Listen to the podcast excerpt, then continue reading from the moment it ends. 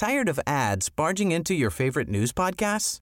Good news. Ad-free listening is available on Amazon Music for all the music plus top podcasts included with your Prime membership.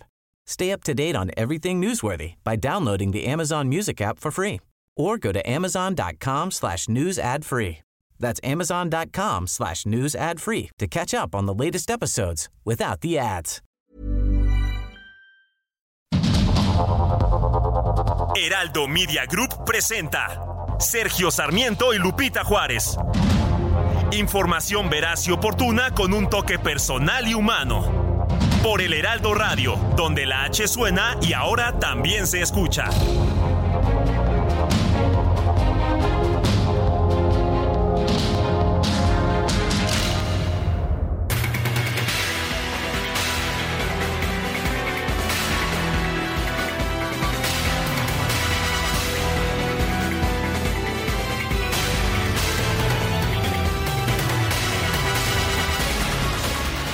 Son las 7 de la mañana en puntísimo de este miércoles 25 de octubre de 2023. Soy Sergio Sarmiento, lo invito a quedarse con nosotros en esta mañana bastante fresca, una mañana eh, fresca y nublada en, el, en la Ciudad de México, por lo menos ya sabe usted que transmitimos en muchos lugares y las condiciones pueden ser distintas. Una mañana en la que el huracán Otis está pegando fuertemente allá en la costa de Guerrero, alrededor de la zona de Acapulco.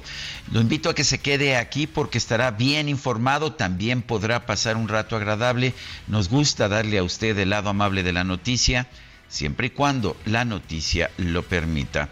Guadalupe Juárez, ¿cómo estás? Muy buenos días. Hola, ¿qué tal, mi querido Sergio? Con el gusto de siempre de saludarte a ti, al igual que a nuestros amigos del auditorio, pues muy pendientes, ¿no? Desde ayer de Otis, que inmediatamente después de que supimos que iba a pegar con fuerza, estuvimos muy atentos en las últimas horas. Categoría 5 se fue degradando y hace apenas unos momentos se ha informado precisamente que Otis se ha debilitado a huracán categoría 2, pero ha dejado estragos, ha dejado estragos, mucha lluvia, mucho viento y bueno, destrozos en algunas zonas. Hay albergues, por supuesto, para que la gente estuviera resguardada a lo largo de la noche, aunque la situación pues muy compleja. Esta mañana estaremos haciendo enlaces si es que es posible, porque como ustedes saben, pues eh, no hay internet, se fue la luz en estas eh, horas. Lo que nos dicen algunas personas es que sí han visto estragos. Fíjate que tengo una amiga, mi querido Sergio, por allá en eh, Acapulco y bueno, han salido cosas volando, lo que nos platica del techo, ya se rompió el domo de las escaleras, tres ventanales todos estaban eh, metidos en un baño, en un baño en el piso de abajo, alejados por supuesto de los cristales. Y bueno, pues mucha preocupación, las personas hicieron despensa, tienen víveres en algunos casos, en algunos casos eh, también eh, pues se pudieron guardar agua suficiente, aunque la situación está muy difícil, no tenían luz desde pues ya desde anoche y ya casi no tenían carga en los teléfonos, así que difícil también saber pues cómo están las familias por allá porque pues han perdido en algunos casos el contacto y estaremos, por supuesto, con toda la cobertura. Eh, este fenómeno pues ha impactado en otras partes de la República Mexicana, por supuesto. Aquí en la Ciudad de México decías que amanecimos con frío y también una llovizna, una llovizna a lo largo de la madrugada. Así que bueno, pues vamos a empezar con toda la información. Bueno, iba yo a decir que afortunadamente tenemos el Fonden y me acordé que, lo extinguieron en el 2020. En fin, vamos, vamos a un resumen de la información más importante. Bueno, también hay información política muy significativa. Con 67 votos a favor y 49 en contra, el Pleno del Senado aprobó en lo general y en lo particular la reforma que extingue 13 de 14 fideicomisos del Poder Judicial para que ese dinero sea llevado a la tesorería de la federación y que se destine a programas que permitan cumplir con el Plan Nacional de Desarrollo, es lo que dice la iniciativa. Quedan aprobados los artículos 224 de la Ley Orgánica del Poder Judicial de la Federación. Primero transitorio, segundo transitorio, tercero transitorio, cuarto transitorio y quinto transitorio del proyecto de decreto en los términos del dictamen. Está aprobado en lo general y en lo particular el decreto por el que se adiciona un segundo párrafo al artículo 224 de la Ley Orgánica del Poder Judicial de la Federación. Bueno, pues qué les parece para este mm, algunos de los legisladores, pues este dinero se tiene que mandar a otras cosas, ¿no? No, eh, eh, pues ya es para los trabajadores porque pues dicen que esto no es legal. Al presentar el dictamen, el senador de Morena, Ovidio Peralta, señaló que estos fideicomisos no tienen una base legal suficiente para subsistir. Afirmó que el dinero que se ha recuperado será utilizado en beneficio del pueblo y no de unos cuantos, pues les valieron, les valieron los derechos de los trabajadores. Con la presenta reforma desaparecerán 13 fideicomisos carentes de base legal, con un acumulado de poco más de 15 mil millones de pesos, que ahora se utilizarán para beneficio del pueblo y no de unos cuantos. Bueno, y la ministra en retiro, pero también senadora por Morena, Olga Sánchez Cordero, quien conoce bien, por supuesto, estos fideicomisos, fue, fue integrante de la Suprema Corte de Justicia durante muchos años, se pronunció en contra de la reforma, llamó a defender el respaldo institucional y los derechos de los trabajadores del Poder Judicial. Hoy vengo a defender a las y los trabajadores del Poder Judicial de la Federación ante la posible eliminación de algunos de los fideicomisos que representan parte de sus conquistas laborales. Que quede claro, no he venido a proteger algún tema de interés particular para quienes integran o tuvimos el honor de integrar el Pleno de la Suprema Corte de Justicia de la Nación. Hay momentos en la vida de las personas que son definitorios. Para mí, uno de esos momentos es hoy. Como senadora de la República, votaré en contra de que desaparezcan estos fideicomisos. Por su parte, el senador morenista Alejandro Rojas Díaz Durán advirtió que con la extinción de los fideicomisos del Poder Judicial se viola la Constitución. No podemos expropiar los recursos porque hay una ley de responsabilidades. La ley impide que estos recursos pasen al gobierno, a la tesorería de la federación, como, lo bien, como bien dice el senador Germán Martínez. Estos dineros se tienen que reintegrar precisamente a la tesorería del Poder Judicial. Y claro, se pueden extinguir fideicomisos, pero solo los de infraestructura para que se ejerzan ahí en el Poder Judicial. Estos dineros no pueden pasar del Poder Judicial al gobierno mexicano. No puede, es inconstitucional. Vale la pena señalar que Alejandro Rojas es el senador que sustituye a Ricardo Monreal desde que dejó el Senado. Las bancadas de oposición denunciaron que esta reforma representa una expropiación de los recursos del Poder Judicial. Gustavo Madero, del Grupo Plural, consideró que esta iniciativa fue impulsada por los rencores del presidente López Obrador. Los fideicomisos no fueron un problema porque Saldívar le hacía el trabajo sucio al presidente. Pero cuando la Corte no orbita en función del autócrata de Palacio, se decide desaparecerlos, se decide debilitar al Poder Judicial e injuriar a los ministros y a su presidenta.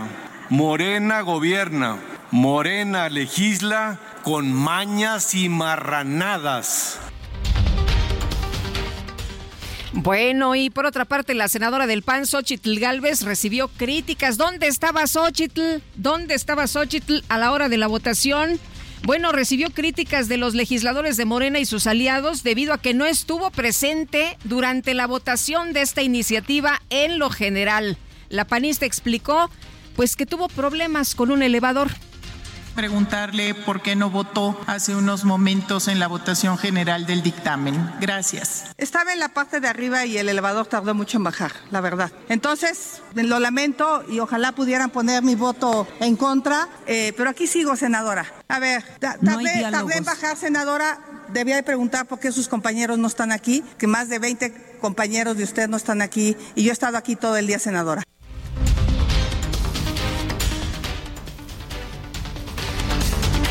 Pues uh, el Sindicato de Trabajadores del Poder Judicial de la Federación informó que en una asamblea plenaria extraordinaria urgente se determinó extender el paro nacional de actividades hasta el próximo 29 de octubre.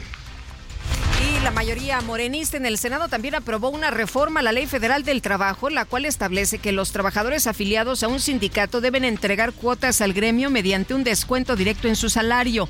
La senadora Lili Telles criticó esta iniciativa.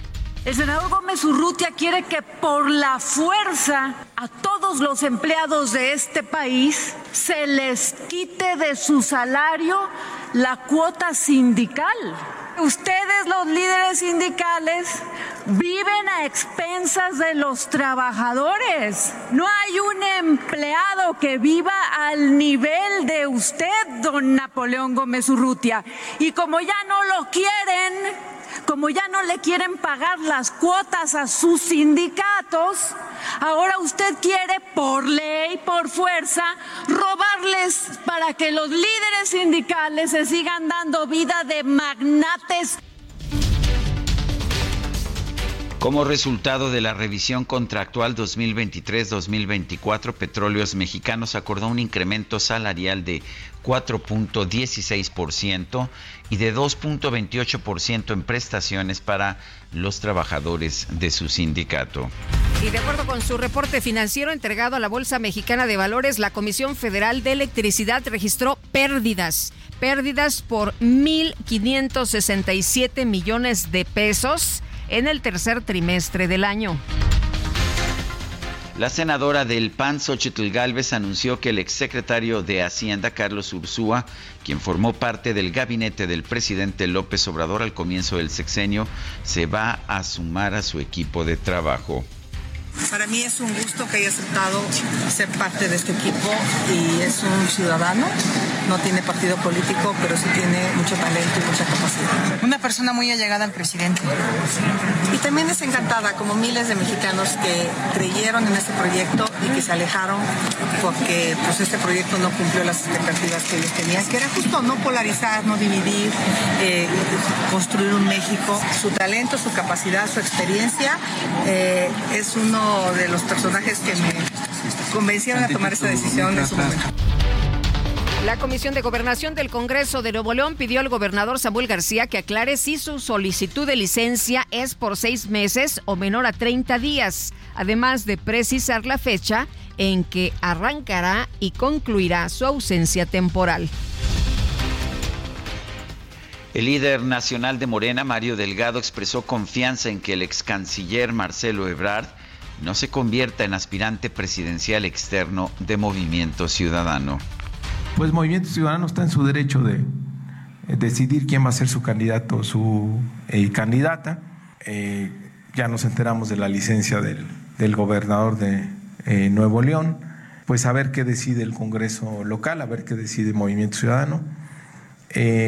no creo que es, no se le va a hacer a Dante Delgado tener como candidato a Marcelo. Yo estoy seguro que Marcelo va a seguir apoyando el proyecto de la transformación eh, nacional y pues a ver qué decide Movimiento Ciudadano. Nosotros estamos preparados, nosotros vamos a ganarles a ellos y a la candidata del frente.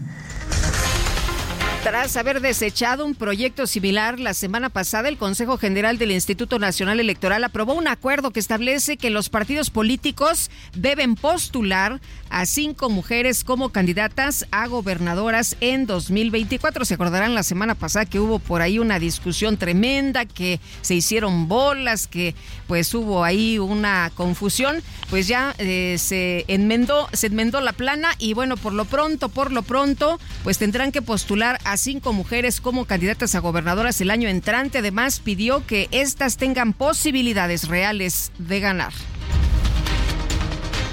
El consejero Uk Kib Espadas reiteró que este acuerdo es autoritario.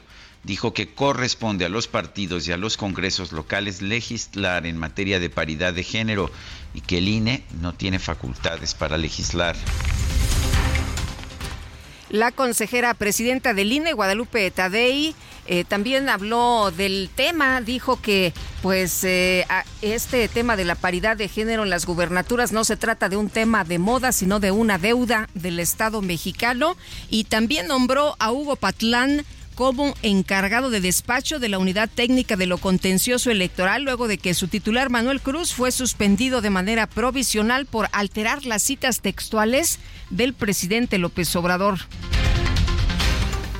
El Servicio Meteorológico Nacional informó que esta madrugada el huracán Otis tocó tierra cerca de Acapulco Guerrero como un fenómeno de categoría 5. El organismo estimó que en las próximas horas se va a debilitar hasta convertirse en tormenta tropical. De hecho, esto ya ha ocurrido, se ha venido degradando, pero el impacto al entrar allá por la costa de Acapulco ha sido muy grande. Todavía no tenemos reportes sobre los daños, pero seguramente los tendremos esta mañana. Y los efectos se describían como brutales eh, en las últimas horas. Eh, vamos a, a estar platicando del tema por supuesto, mientras tanto les comento que la Coordinación Nacional de Protección Civil anunció el cierre de puertos para embarcaciones mayores y menores en Acapulco, Puerto Marqués y Guatanejo, Vallas de Huatulco, Puerto Escondido y también Puerto Ángel. La Secretaría de Educación de Guerrero suspendió las clases y las actividades administrativas en todos los niveles educativos en la ciudad de Acapulco. Y a través de X, el presidente López Obrador informó que está en marcha el plan DN3, el plan Marina por el paso de Otis. Llamó a la población a aceptar trasladarse a refugios y mantenerse en lugares seguros.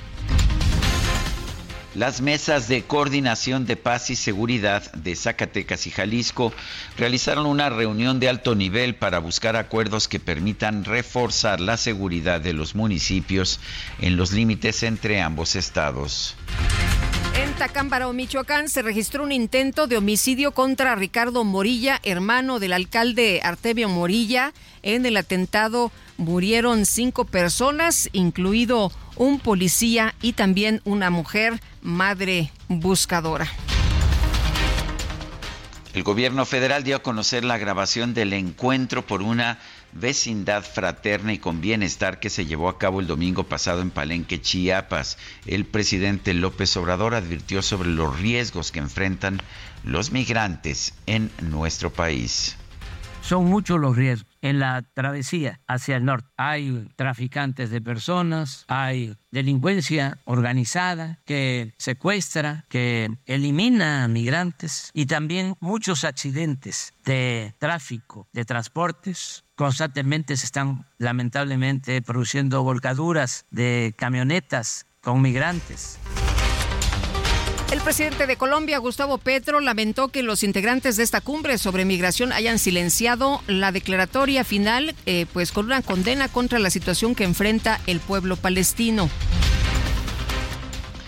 El secretario general de la ONU, Antonio Guterres, condenó ante el Consejo de Seguridad al grupo islamista Hamas por el atentado del pasado 7 de octubre en Israel. Sin embargo, también denunció que la población palestina ha sido objeto de 56 años de ocupación sofocante. Un integrante de Hamas, capturado por autoridades de Israel, reveló que los líderes de este grupo terrorista prometieron pagar 10 mil dólares y entregar un departamento a cada miliciano que llevara un rehén a la franja de Gaza. El gobierno de Nicaragua confiscó los bienes y canceló la personalidad jurídica de la Orden de los Frailes Menores Franciscanos y otras 16 organizaciones civiles, argumentando que no reportaron el origen de su financiamiento. En información de los deportes, el Real Madrid ganó por marcador de 2 a 1 en su visita al Sporting Braga, con lo cual llegó a tres triunfos en la fase de grupos de la UEFA Champions League.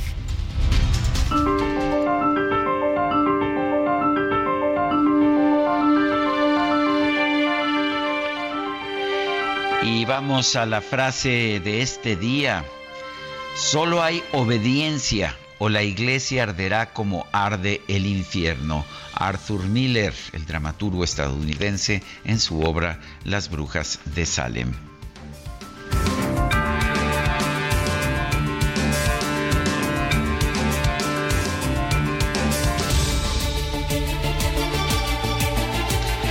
Las preguntas nos gusta preguntar, reitero, como todas las mañanas, no son encuestas, no están ponderadas por población o clase social, son simples preguntas las puede a mucha gente le gusta responder estas preguntas que se hacen. Y bueno pues la contabilidad le corresponde a X a Twitter. La pregunta de ayer qué piensa usted de la decisión del gobernador Samuel García de Nuevo León de pedir licencia para buscar la candidatura de Movimiento Ciudadano a la presidencia Estoy de acuerdo, nos respondió 7.4%. Estoy en desacuerdo, respondió 87.6%, quién sabe 4.9%. Recibimos 3.974 participaciones. La que sigue, por favor. Claro que sí, mi queridísimo DJ que ya coloqué en mi cuenta personal de X, arroba Sergio Sarmiento, la siguiente pregunta. ¿Afectará la extinción de los fideicomisos a los trabajadores del Poder Judicial? Nos responde que sí el 91%, que no el 6%, quién sabe, 2.8%. En una hora llevamos 904 votos. Infinity QX60, rediseñada para darle poder a tu estilo de vida. Ahora con 36 meses sin intereses o bono flexible. Descúbrela en Infinity Pedregal, Avenida Insurgente Sur, número 1355, Jardines del Pedregal. Teléfono 5555-285344. Válido del 3 al 31 de octubre. CAT promedio 10.7% sin IVA para fines informativos. Consulta www.infinity.mx diagonal promociones.html. Las destacadas de El Heraldo de México.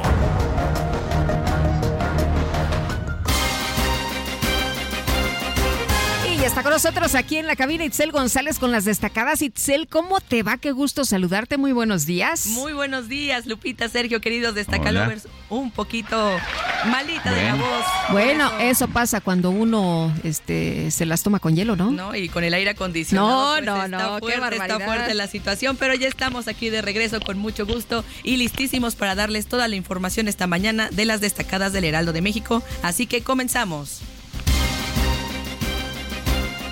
En primera plana, cinco mujeres, cuatro hombres, avala ineparidad. Partidos acatan tendrán que equilibrar sus postulaciones a las gubernaturas para 2024. País, ex consejeros y piedras se dicen de todo y crece la polémica. Acusan omisión.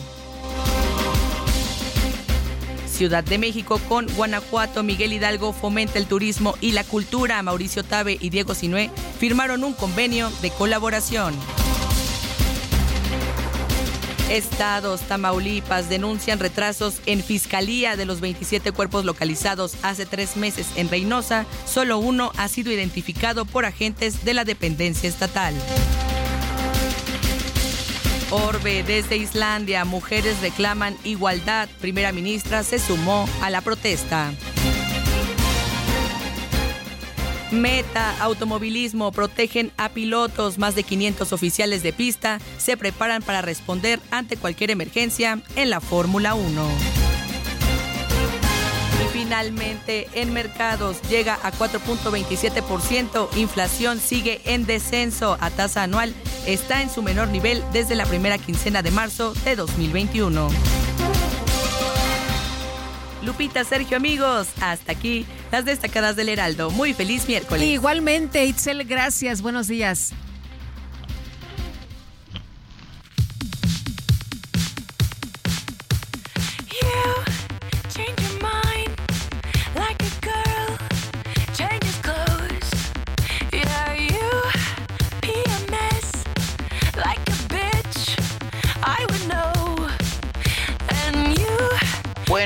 Esta canción se llama Hot and Cold, es de Katy Perry.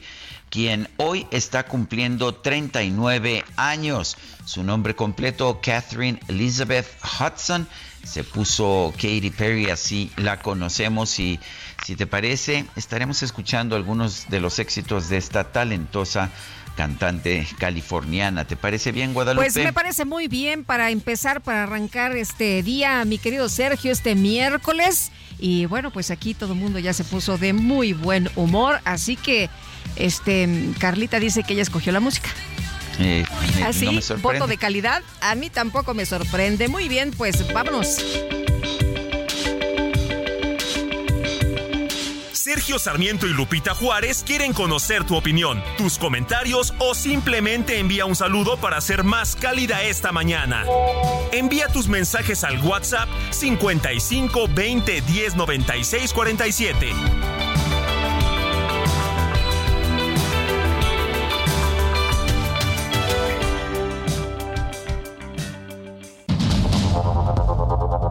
Continuamos con Sergio Sarmiento y Lupita Juárez por el Heraldo Radio.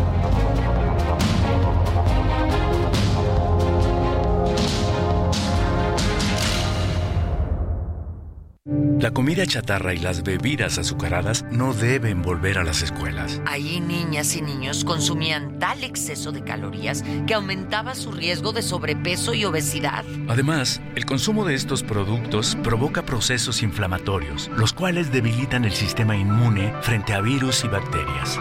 Es urgente que saquen ya la comida chatarra y bebidas azucaradas de las escuelas. Nuestros, niños son primero. Alianza por la Salud Alimentaria.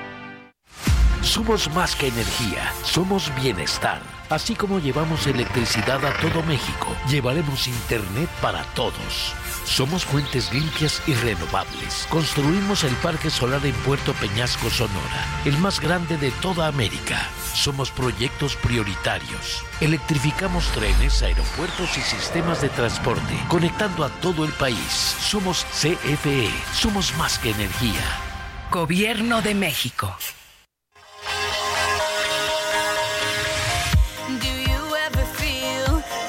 Plastic bag drifting through the wind, wanting to start again.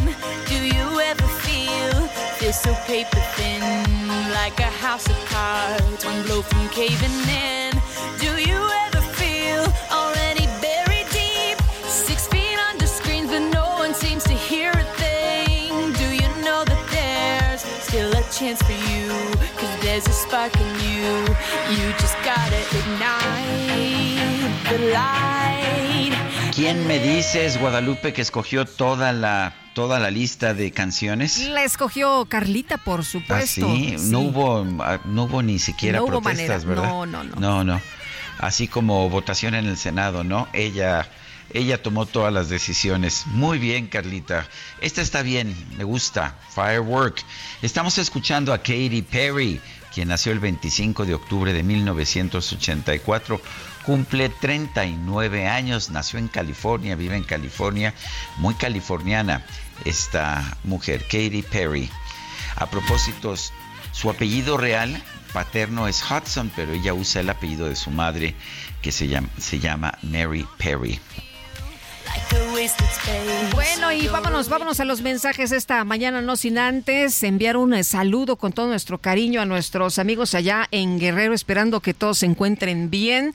Eh, hay que recordar que golpeó con mucha fuerza este huracán Otis, categoría 5, nada más y nada menos, se ha debilitado, pero va a originar lluvias extraordinarias para Guerrero y muy fuertes en el sur de México. Y bueno, rachas de viento, imagínense nada más de 120 a 150 kilómetros, oleaje de 5 a 7 metros, con condiciones para la formación de trombas, esto para las costas de Guerrero. Así que un saludo, un abrazo solidario para nuestros amigos allá en esta zona de la República Mexicana. Y nos dice, nos dice eh, Rosaura Villanueva Aceituno, hola, buenos días, los felicito por su extraordinario noticiero. La extinción de los fideicomisos afectará a todos los mexicanos, pues entre esos fideicomisos está el de infraestructura para financiar la implementación de las reformas constitucionales. Si no se crean e instalan juzgados, pues no se podrá administrar la justicia.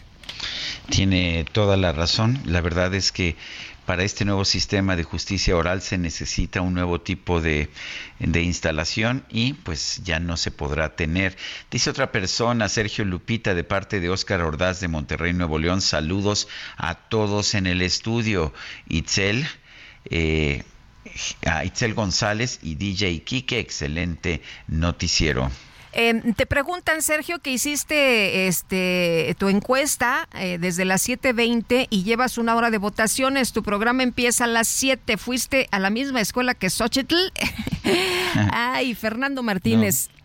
Mando la pregunta antes de entrar al aire, siempre porque ya al aire ya no me da tiempo de estarla preparando, pero siempre, es, hoy quizás la mandé un poquito antes, usualmente la mando como a las 6 y 20, hoy estaba pues ya este, terminando los pendientes más temprano y la debo haber mandado por ahí de las seis y cinco, seis y diez. Esa es la razón. Oye, y nos están diciendo del aeropuerto de Guadalajara que debido a la presencia de banco de niebla, algunos vuelos pueden presentar afectaciones. Recomendamos comunicación constante con su aerolínea. Agradecemos su colaboración y bueno, dicen la seguridad es nuestra prioridad, así que también atentos nuestros amigos allá en Guadalajara.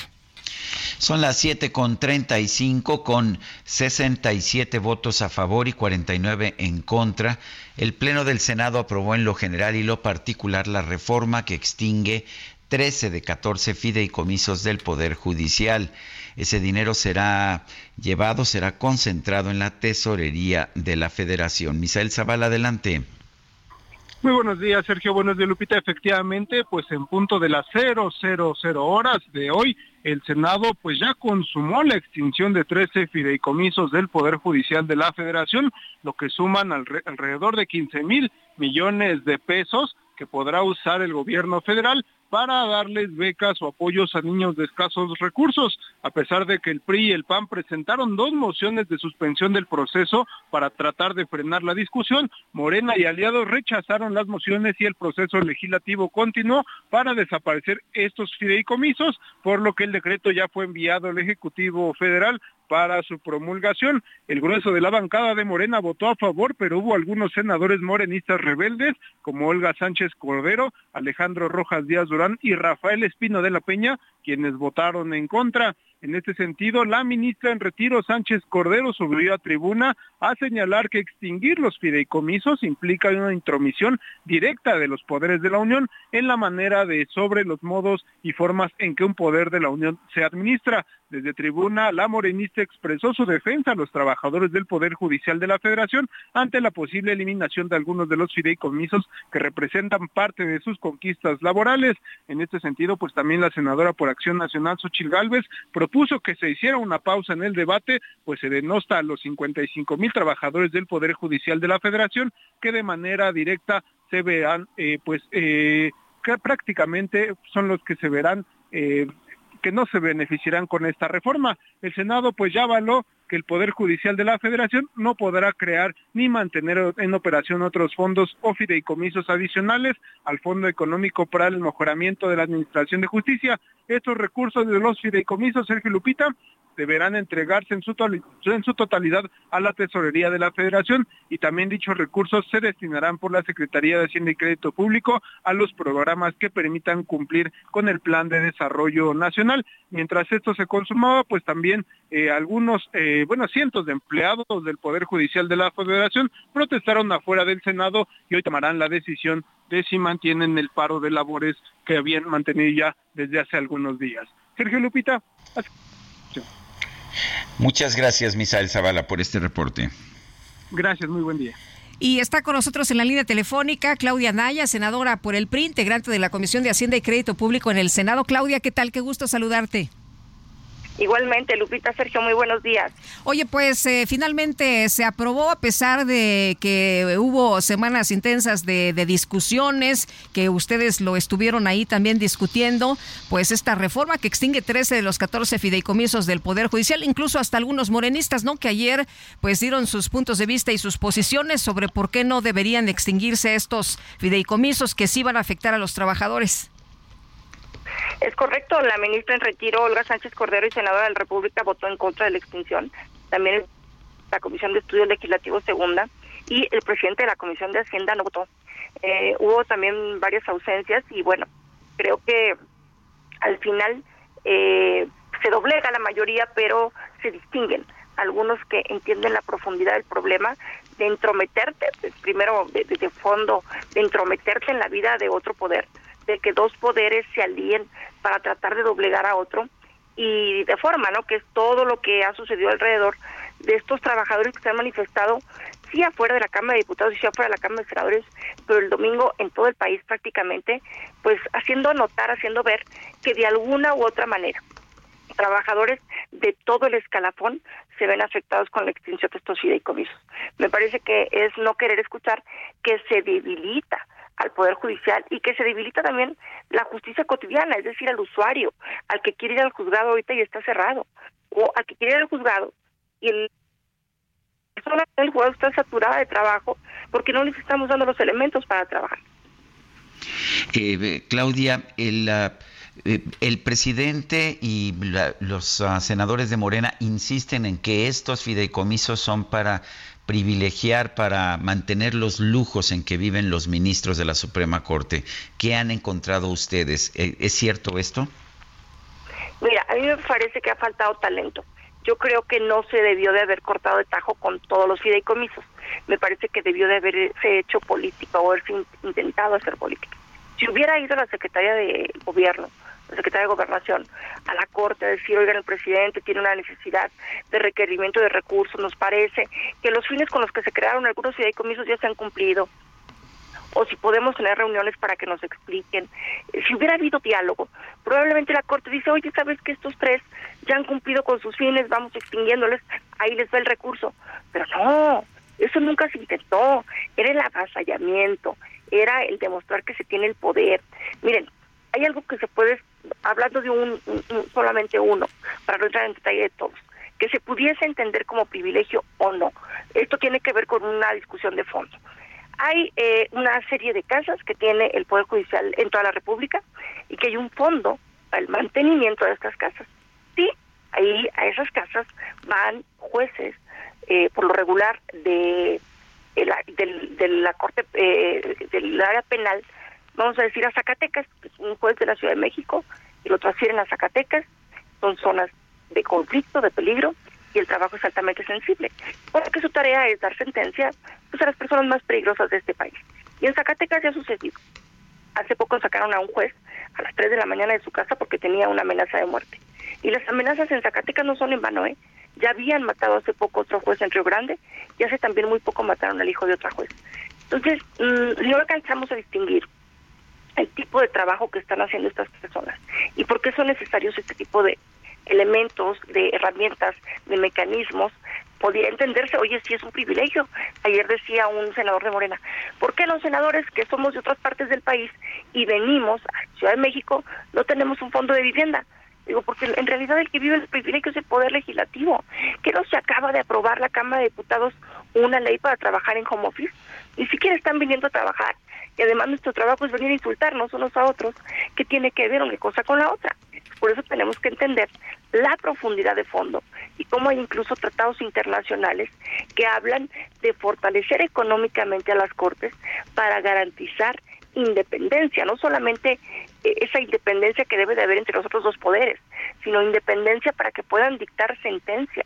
Por eso es que tienen algunas prestaciones adicionales. No es que sean privilegios, son prestaciones adicionales para tratar de mantener al Poder Judicial lo más fuerte, vigoroso e imparcial posible. Pero además, Claudia, se ha insistido y se ha explicado y los propios ministros han dicho, esto eh, de los fideicomisos a nosotros no nos afecta, ni a los que estamos en activo ni a los que están en retiro. No, de los fideicomisos que se extinguieron ayer, no se afecta a ninguno de los 11 eh, ministros y ministras ni de los 22 que están en retiro. Esto es básicamente prestaciones para toda la base laboral, eh, incluso de las escalafones más bajos, que tienen sí compensaciones adicionales para el retiro.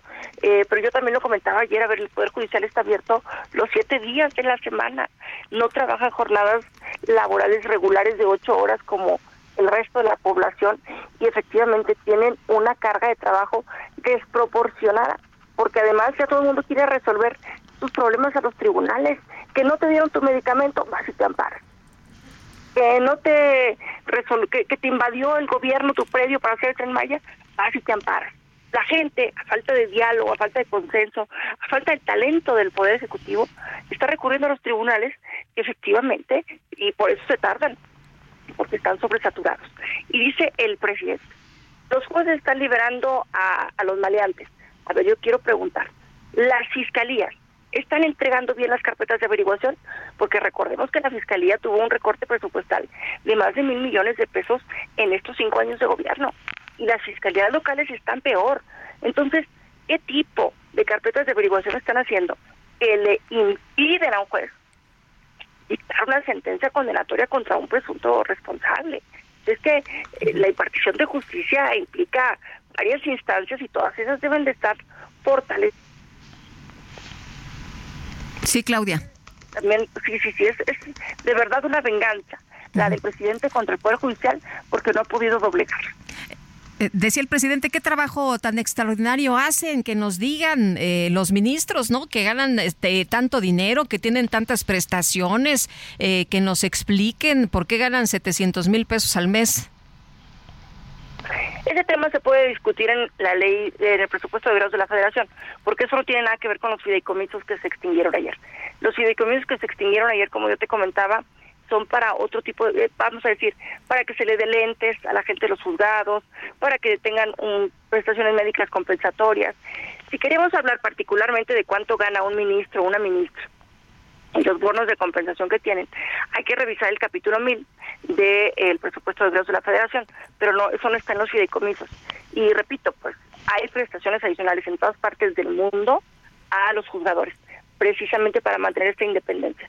Yo más bien creo si hay poderes que tienen, eh, vamos a decir, privilegios, es el legislativo, que tiene a veces periodos largos, muy largos de receso, o en este caso el ejecutivo, que solo hace una mañanera de dos horas y el resto del día no hace nada. Entonces, eh, creo que hay que entender el tipo de trabajo que están haciendo o que se intenta hacer o que constitucionalmente deben de hacer.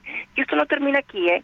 Habrá paros, habrá controversias constitucionales y habrá acciones de inconstitucionalidad. Muy bien, pues Claudia, como siempre, agradecemos mucho que puedas platicar con nosotros. Buenos días. Muy buen día, un gusto de saludarles.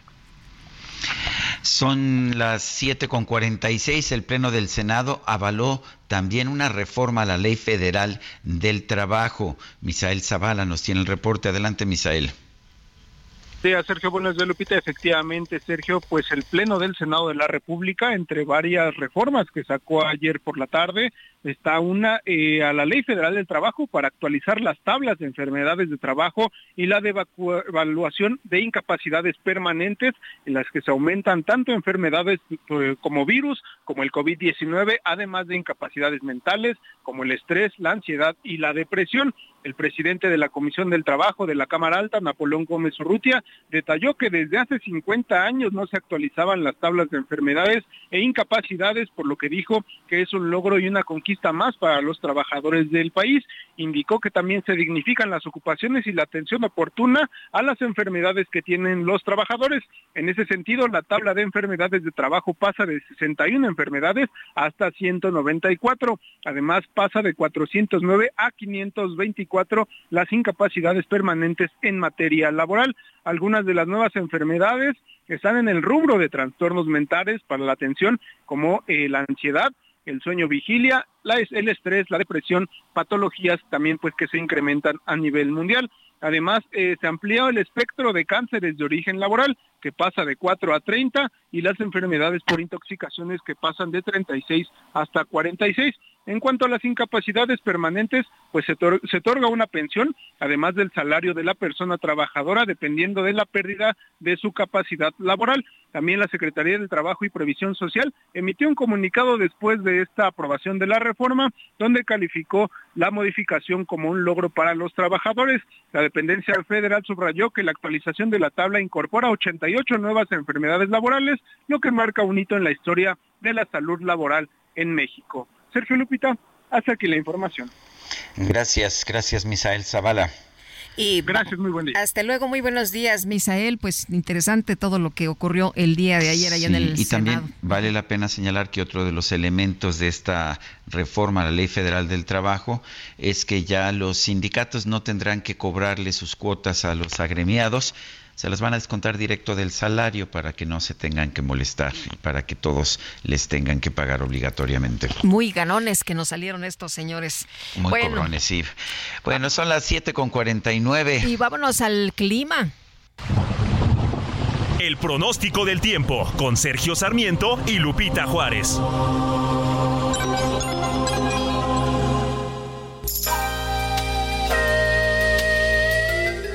Patricia López, meteoróloga del Servicio Meteorológico Nacional de la Conagua, cuéntanos de Otis, ¿qué ha pasado en los últimos minutos con este fenómeno tan tremendo que azotó Guerrero categoría 5, categoría 5 nada más y nada menos, y que se ha degradado, tengo entendido ya categoría 2, pero tiene vientos muy fuertes todavía y también agua, mucha agua. Lupita, como bien lo comentas, eh, Otis impactó a las 12.25 horas de este día eh, como un huracán de categoría 5 en Acapulco Guerrero. Los vientos que tenía en ese momento eran de 270 kilómetros por hora y rachas de 330 kilómetros por hora. Y bueno, actualmente Otis es ya, es ya se encuentra en tierra como un huracán de categoría 2 y este sistema ocasionará lluvias puntuales muy fuertes e intensas en el sur del país. Eh, se esperan extraordinarias con acumulados de 250 milímetros eh, y rachas intensas de viento, oleaje elevado también para Guerrero y bueno, incrementarán esta probabilidad de lluvias puntuales fuertes también en el centro del territorio nacional, así como chubascos para el occidente de México. Entonces hay que estar eh, pendientes y de las actualizaciones de este sistema, porque bueno, sí hay varios estados afectados con precipitaciones, rachas de viento también. Eh, por otra parte, Sergio Lupita, tenemos canales de baja presión en el sureste del país, en combinación con el ingreso de humedad eh, y del, del Océano Pacífico, el Golfo de México y Mar Caribe, ocasionarán lluvias puntuales fuertes a muy fuertes en estados del oriente y del sureste del territorio nacional. Otro más eh, se encuentra también sobre el norte de México y también en combinación con una línea seca que se ubicará al norte de Chihuahua y Coahuila, generará lluvias puntuales fuertes y rachas de viento con posibles torbaneras en los estados del noreste del territorio nacional. Se espera la posible formación de torbellinos en zonas de Coahuila, así que también precaución por este sistema. Eh, las lluvias puntuales fuertes extraordinarias estarán acompañadas de descargas eléctricas con posible caída de granizo y también podrán incrementar y originar visibilidad eh, reducida, deslaves encharcamientos e inundaciones, así que hay que estar pendientes por, también por el incremento de los niveles de ríos y arroyos. Finalmente, bueno, les comento que se mantendrá el ambiente frío por la mañana en zonas serranas del noroeste y norte del país, así como ambiente vespertino cálido sobre costas, llegando a ser caluroso en zonas del noreste del territorio nacional y del norte y suroeste de la península de Yucatán. Se Lupita aquí en la Ciudad de México, bueno, tendremos cielo nublado, esto debido también a los desprendimientos de este huracán Otis, que está llegando la humedad hacia el centro del territorio nacional. Tendremos eh, prácticamente lluvias intermitentes en el transcurso del día, estamos pronosticando lluvias puntuales fuertes eh, y la temperatura máxima, bueno, estará alcanzando tal vez los 25 grados Celsius, entonces esperamos un día nublado, así que hay que tomar precauciones y salir con el paraguas. Muy bien, Patricia. Entonces, para otras partes de la República Mexicana, ¿también el impacto será fuerte en el sur? Eh, prácticamente tenemos lluvias eh, fuertes para los estados del sur, eh, pero mira, lo más importante para Guerrero, eh, parte del occidente y parte del centro, con lluvias por este sistema. Bueno, muchas gracias, Patricia. Hasta luego. Hasta luego. Y desde su conferencia de prensa, el presidente López Obrador indicó que a pesar de los daños materiales, hasta el momento no hay reportes de personas fallecidas por el huracán Otis allá en Guerrero. Vamos a escuchar porque sí pegó muy fuerte, muy fuerte el huracán en Guerrero, en la Costa Grande, en Acapulco, en Tecpan, en todo ese eh, tramo de Tecpan a Acapulco, Coyuca, de, Benítez, eh, Juárez y otros eh, municipios, Atoyac, los que están en esa, en esa franja. Y todavía eh, está afectando el huracán, se han perdido las comunicaciones por completo y está saliendo el general secretario el secretario de Marina, la secretaria de Seguridad y Protección Ciudadana, el secretario de Comunicaciones, Transportes, la directora de Protección Civil. Desde ayer estamos allá, hay eh, brigadas del Ejército, de la Marina, se está aplicando el plan DN3, el plan Marina, pero muy fuerte, muy fuerte. Es eh, un eh, fenómeno porque en muy poco tiempo, 12 horas. Bueno, pues es la, lo que dice el presidente de la República esta mañana, 7.54.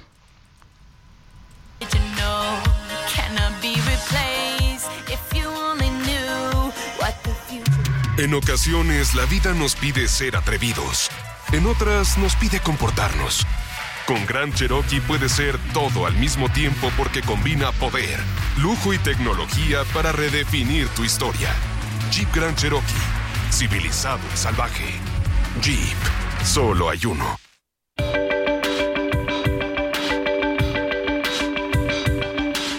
Sergio Sarmiento y Lupita Juárez quieren conocer tu opinión, tus comentarios o simplemente envía un saludo para ser más cálida esta mañana. Envía tus mensajes al WhatsApp 55 20 10 96 47.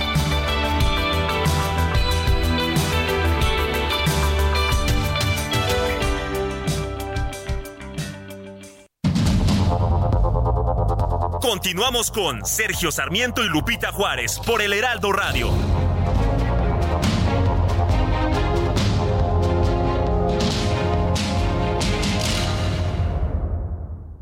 La comida chatarra y las bebidas azucaradas no deben volver a las escuelas. Ahí niñas y niños consumían tal exceso de calorías que aumentaba su riesgo de sobrepeso y obesidad. Además, el consumo de estos productos provoca procesos inflamatorios, los cuales debilitan el sistema inmune frente a virus y bacterias. Es urgente que saquen ya la comida chatarra y bebidas azucaradas de las escuelas. Nuestros, niños son primero. Alianza por la Salud Alimentaria. Todas tus compras de la marca Silly apoyan a FUCAM para detectar el cáncer de mama. Chécate a tiempo, te lo mereces. Hoy se celebra el Día Internacional del Artista, una efeméride dedicada a homenajear a todos los artistas alrededor del mundo, destacando su contribución al arte y a la sociedad. Asimismo, se pretende promover el talento de los artistas locales e internacionales expresado en obras y creaciones artísticas de diversa índole, tales como pinturas, esculturas, música y literatura. Esta efeméride comenzó a celebrarse en 2004 con la finalidad de reconocer las diversas manifestaciones creadas por los verdaderos artífices del arte, los artistas. Esta fecha coincide con el nacimiento del pintor y escultor español Pablo Picasso, nacido el 25 de octubre de 1881.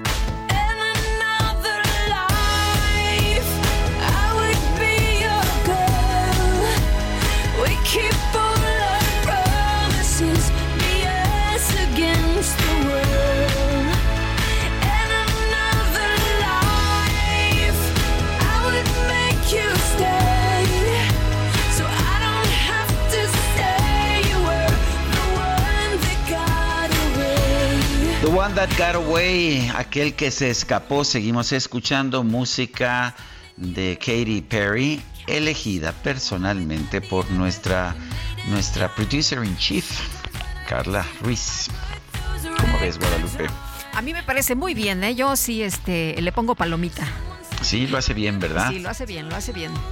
Bueno, y vámonos, vámonos a los mensajes. Hola, buenos días. Me causa duda que Andrés Manuel está inconforme con el fideicomiso de pensión para el personal del Poder Judicial. ¿Y por qué no desaparece el fondo de jubilación, cuenta individual de jubilación que administra la Comisión Federal de Electricidad y el Sindicato de Electricistas? O ese fondo no debe tocarse porque ahí está su amigo Bartlett. Que tengan excelente día todo el equipo. Soy Beatriz de la Ciudad de México. Bueno, sí, de hecho creó tres nuevos fideicomisos el día en que se votó esto en la Cámara de Diputados. O sea, los fideicomisos, los malos son los de organismos como el Poder Judicial que quieren ser independientes. Los otros, pues son buenos, por supuesto, para el presidente de la República. Excelente día, Sergio y Lupita, nos dice José Juan León. Respecto a los fideicomisos, se ha estado informando que estos pertenecen al Poder Judicial, pero mi duda es, ¿quién realmente nutre estos, el gobierno o es a partir de aportaciones de los propios trabajadores. Si es así el caso, entonces el gobierno está incurriendo en un robo. Si es lo contrario, ¿cómo es que se daba la aportación por parte del gobierno a estos fideicomisos? Hay una parte que viene de aportaciones del gobierno, aportaciones del presupuesto, eh, que, eran perfectamente legales, y hay otra parte que viene de aportaciones de los propios trabajadores, sobre todo en el fondo de pensiones. Eh, pero sí, eh, una parte, igual que el fondo de de pensiones de la Comisión Federal de Electricidad, al que se refería uno de nuestros radioescuchas hace un momento. Una parte es de los trabajadores, otra parte la aporta el gobierno y pues parece que a nadie le importa que esto ocurra así en la Comisión Federal de Electricidad, pero el presidente considera que es inaceptable que ocurra en el Poder Judicial. Eh, buenos días, Sergio Lupita. Hoy sí entraste a, en puntísimo. Es, es fabuloso, excelente día. Saludos, Antonio de Harvard. Sí entramos en puntísimo el día de hoy, ¿verdad? Son las 8 de la mañana con 5 minutos. Mejor vámonos con el Químico Guerra. El Químico Guerra. Con Sergio Sarmiento y Lupita Juárez. Químico Guerra, ¿cómo estás? Muy buenos días. Químico, ¿nos escuchas? A ver, vamos a ver si podemos escuchar al químico, a lo mejor se enmudeció con el temor escénico, el pánico escénico antes de salir a la radio a nivel nacional, Guadalupe. Me parece que sí, después de tantos años. Oye, eh, rápidamente nada más informarles que cuatro sujetos ingresaron al Deportivo Leandro Valle en Iztacalco, golpearon y amarraron a un policía, se robaron un cajero, esto en avenida Rojo Gómez y Sur 8 en la Agrícola Oriental. Bueno, pues es lo que nos están informando nuestros amigos esta mañana. Muy bien. Y no sé si ya tengamos listo al químico. Ya está listo. Guerra. Ah, pues vamos con el químico. Adelante, químico. Pues no. Pues no parece, en la parece que no. Sí lo escucha, pero nosotros por acá no lo escuchamos, fíjate.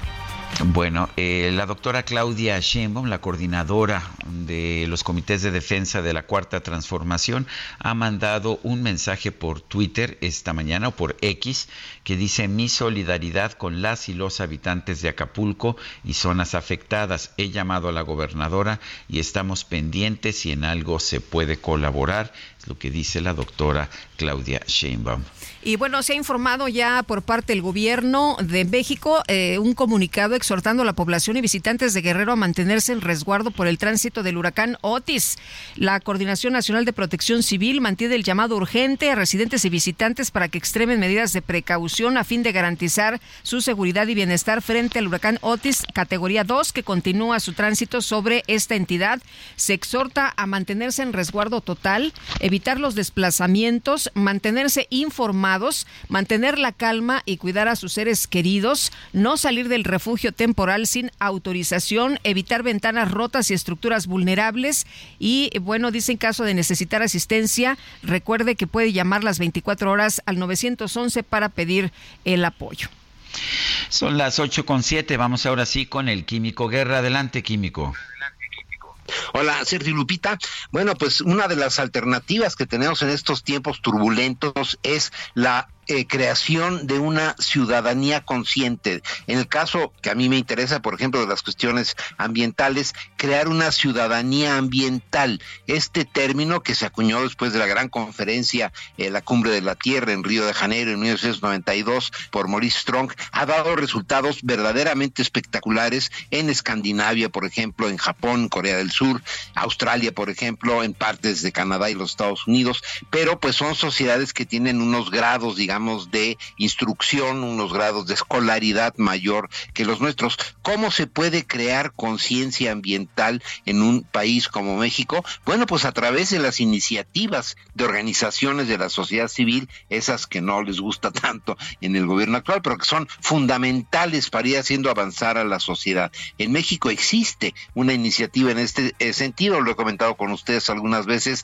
con ECOSE, que es una asociación civil sin fines de lucro, que lo que pretende precisamente es ir eh, mejorando el manejo de los residuos en nuestro país, pues para evitar la contaminación ambiental. Uno de los esfuerzos de ECOSE se llama Ecorescates, que son una labor de responsabilidad compartida que une esfuerzos voluntarios eh, de los este, asociados de ECOSE, las empresas, los que están, es una asociación civil gobiernos también locales, la sociedad en general, para recuperar áreas naturales del país que se encuentran contaminadas por, eh, lo sabemos, ¿no? Todo el plástico que no se maneja adecuadamente, toda la basura, etcétera, ¿no? Y estos ecorescates están dando resultados verdaderamente espectaculares. Nos podemos congraciar en México de que está funcionando bien.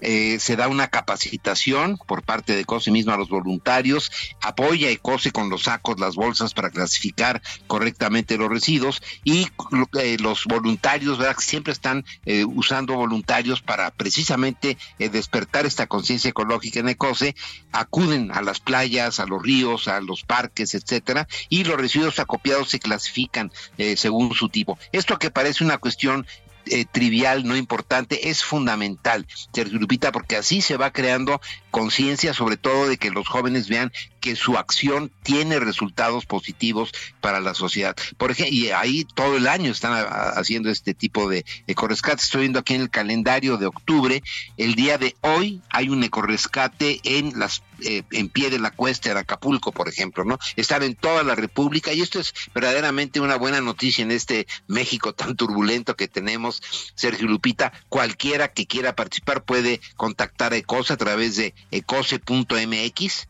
tan sencillo como eso, y ahí vienen los planes. Pero quería yo comentarlo porque son de los ejemplos exitosos que sí tiene México para ir creando lo que comenté al principio, Sergio Lupita, esta ciudadanía ambiental que no requiera normas necesariamente que no requiera policías ecológicos, ¿no? Que la ciudadanía por sí misma esté trabajando por el bien de todos, Sergio Lupita. Bueno, pues como siempre, Químico, gracias por estas, estos comentarios, estas observaciones. Un fuerte abrazo. Igualmente para ti, Sergio Lupita, buenos días. Buenos días, Químico, también para ti. Y bueno, en la Cámara de Diputados, el PRI criticó que el gobernador de Nuevo León, Samuel García, busque la candidatura de la presidencia de la República cuando el Estado presenta índices de violencia. Jorge Almaquio, cuéntanos, danos toda la información.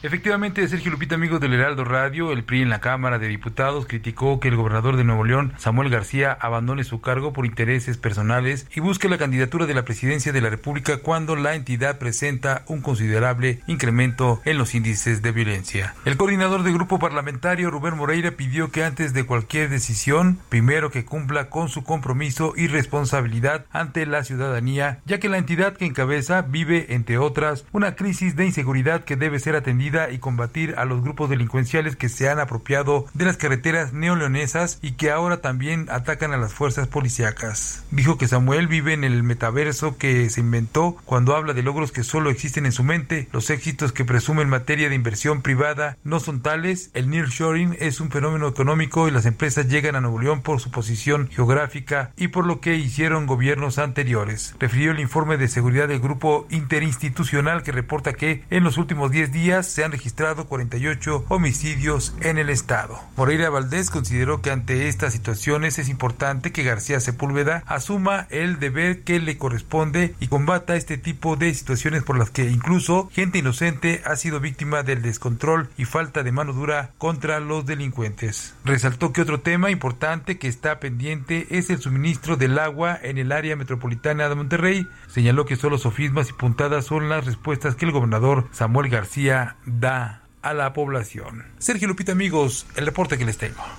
Muy bien, muchas gracias, Jorge. Y vamos a las calles de la Ciudad de México. Javier Ruiz, adelante. Hola, Sergio Lupita, ¿qué tal? Excelente mañana. Y tenemos todavía movilización de equipos de emergencia policíacos, principalmente en la avenida Javier Rojo Gómez y la calle Sur 8, en la colonia agrícola oriental. ¿Qué sucedió?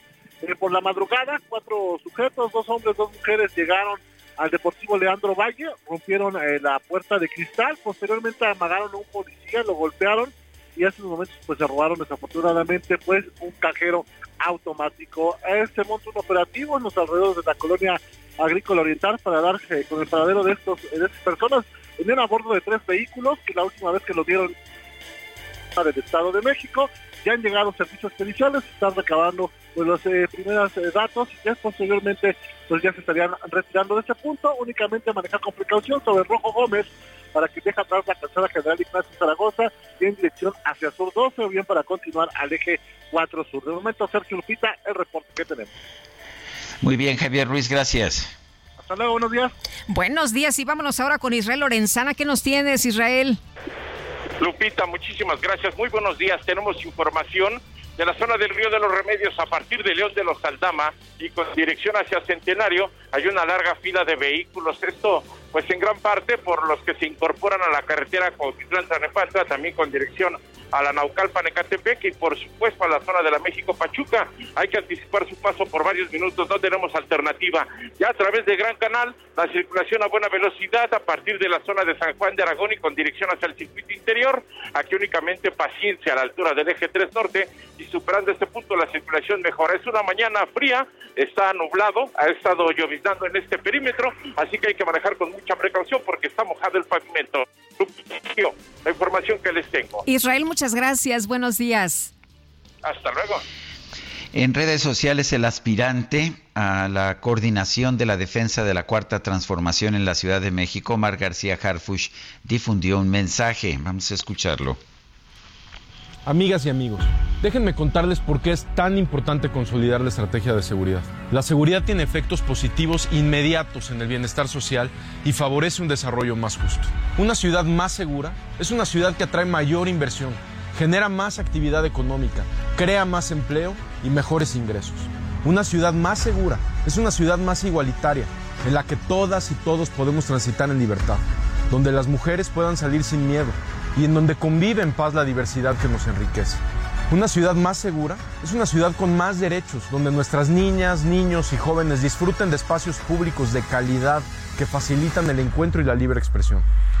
Pero si además reforzamos la educación pública, el resultado será la generación mayor formada, mejor formada y con mayores oportunidades de la historia.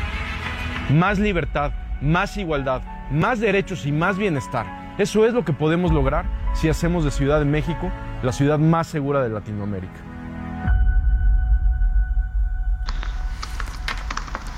Bueno, y vamos a un recorrido por el país. Empezamos con Leticia Ríos desde el Estado de México. Adelante, Leticia. Buenos días, Sergio y Lupita. El dirigente de las autodefensas del transporte público en el Estado de México, Jafet Sainz, sufrió un atentado la noche de este lunes mientras se encontraba circulando por la comunidad del Sabino en el municipio de Cuautitlán Izcalli.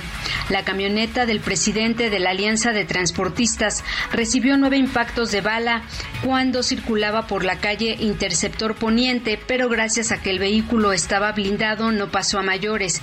Jafet Sainz presentó una denuncia ante la agencia del Ministerio Público de Cuautitlán Izcalli, donde se abrió la carpeta correspondiente para iniciar las investigaciones. El líder de los transportistas mexiquenses ha denunciado casos de extorsión y delincuencia en contra del sector, por lo que inició un movimiento de autodefensas para garantizar la seguridad de choferes usuarios en diferentes puntos del Edomex. Hasta aquí mi reporte. A continuación escucharemos a mi compañero Gerardo García. Hola, ¿qué tal? Muy buenos días, Sergio y Lupita. El Congreso local aprobó por unanimidad de votos castigar hasta con ocho años de prisión a quienes difundan imágenes de cadáveres a partir de los casos como el de Ingrid en la Ciudad de México, así como del actor Octavio Pérez Ocaña en el Estado de México, donde sus familiares se congratularon porque cumplirá dos años de muerto en este último caso.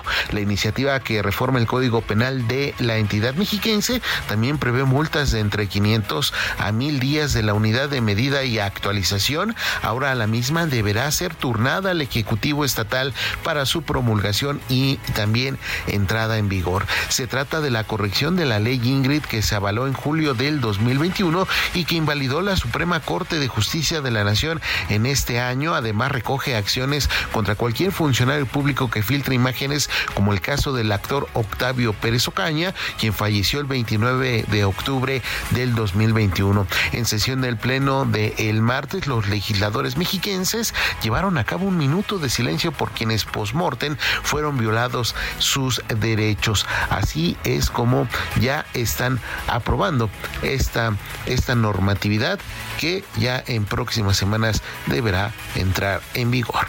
Hasta aquí mi reporte desde el Estado de México. Muchas gracias a nuestros compañeros por esta información a lo largo del país. Y un maestro de primaria en la ciudad de Chihuahua, Jaciel Alfredo D.G., fue vinculado a proceso por presuntos acosos sexuales a seis alumnas, alumnas de siete y ocho años. Según la Fiscalía General del Estado, en esta etapa procesal inicial se acreditaron hechos cometidos en un centro escolar ubicado en la colonia Pacífico de la ciudad de Chihuahua, presuntamente entre los meses de septiembre y octubre de 2023. Esta persona, este maestro, grabó video y tomó fotografías por debajo del uniforme a seis víctimas cuyas edades son de los 7 y 8 años. El juez, conocedor de la causa penal, consideró que los antecedentes de investigación expuestos por la representación social eran suficientes para vincular a proceso penal al imputado, además de mantener la prisión preventiva como medida cautelar. Este maestro se encuentra recluido actualmente en el Cerezo Estatal número 1 en el municipio de Aquiles Cerdán, contiguo a Chihuahua. Bueno, y fíjese usted que están empezando a eh, conocerse imágenes de cómo fueron los eh, efectos de este huracán Otis que entró categoría 5 a Guerrero y la verdad es que son impactantes los edificios en algunos casos, pues pareciera que les arrancaron, ¿no? Como que los desvistieron y quedó en algunas eh, en algunos pisos solamente la estructura, en otros casos pues las inundaciones muy severas, en otros pues los destrozos, los destrozos de las ventanas, eh, las eh, inundaciones, eh, pues ya se podrá usted imaginar. Y bueno, por lo pronto, el gobierno federal está aplicando operación de rescate con el plan DN3 y plan Marina en la zona del estado de Guerrero afectada por la entrada de Otis. El presidente López Obrador dijo que el fenómeno pegó muy fuerte en Acapulco. También escuchábamos el audio hace unos momentos de los municipios que mencionaba, Tecpan, Coyuca de Benítez, Atoyac y otros, y dijo que pues hasta este momento no había noticias de pérdida de vidas, pero pues no hay comunicación, por lo que hay que esperar. Estamos buscando restablecer las comunicaciones. Hasta ahora no tenemos datos sobre pérdidas de vidas humanas, pero no hay comunicación. No sabemos si hay daños materiales, ruptura de caminos. La propia autopista llegando a Acapulco tiene derrumbes. Indicó que está analizando la posibilidad de acudir a la zona de desastre, pero la decisión de ir personalmente la va a tomar hasta que haya condiciones, porque en este momento no hay posibilidad de sobrevolar la zona. López Obrador comentó que para atender la emergencia provocada por este huracán está en el estado de Guerrero el secretario de Marina Rafael Ojeda, la secretaria de Seguridad y Protección Ciudadana Rosa Isela Rodríguez, el eh, secretario también de Comunicaciones y Transportes Jorge Nuño, así como la directora de Protección Civil Laura Velázquez Alzúa,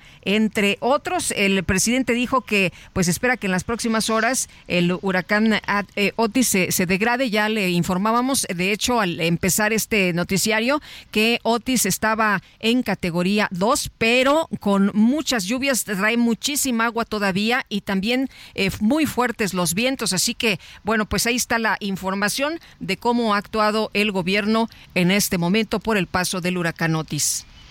Bueno, y por otra parte, hay, una, hay un huracán, una tormenta en el Océano Atlántico, se llama Tami. La, la gobernadora Mara Lezama de Quintana Roo señala que se ha intensificado a huracán categoría 2 en la escala Zafir Simpson. Su centro se localiza a 870 kilómetros al sur-sureste de Bermudas y a 2.700 kilómetros al este-noreste de las costas de Quintana Roo. Trae vientos máximos sostenidos de 155 kilómetros por hora y rachas de 195 kilómetros por hora. Sin embargo, la gobernadora Mara Lezama dice que debido a su distancia y trayectoria, por el momento no representa peligro para las costas de Quintana Roo. Eh, sin embargo, señala también que seguimos en temporada de huracanes, por lo que pedimos a la ciudadanía mantenerse informada a través de medios oficiales. 8 con 23 minutos. Infinity QX80, la expresión de lujo en un diseño poderoso. Ahora, con 36 meses sin intereses o bono flexible. Descúbrelo en Infinity Polanco, Calzada General Mariano Escobedo 476, Anzures. Teléfono 5590-357748. Válido del 3 al 31 de octubre. Cat promedio del 10.7% sin IVA para fines informativos. Consulta www.infinity.mx promociones.html. Nuestro número de WhatsApp, mándenos mensajes 55 2010 9647. Vamos a una pausa y regresamos.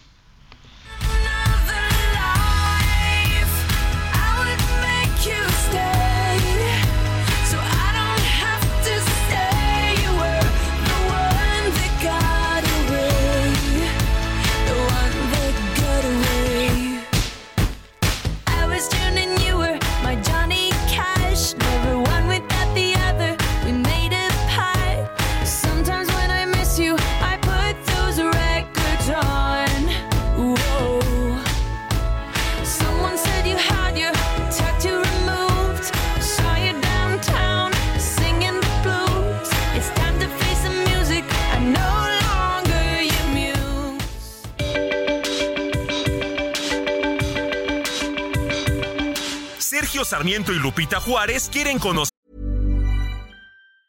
Tired of ads barging into your favorite news podcasts? Good news. Ad-free listening is available on Amazon Music. For all the music plus top podcasts included with your Prime membership. Stay up to date on everything newsworthy by downloading the Amazon Music app for free or go to amazon.com slash news ad free. That's amazon.com slash news ad free to catch up on the latest episodes without the ads. Hacer tu opinión, tus comentarios o simplemente envía un saludo para ser más cálida esta mañana. Envía tus mensajes al WhatsApp 55 20 10 96 47.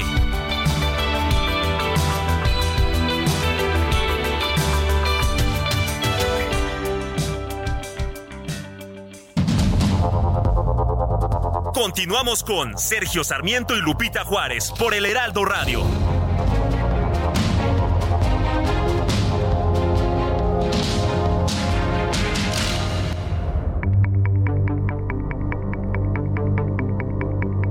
Jaque Mate con Sergio Sarmiento.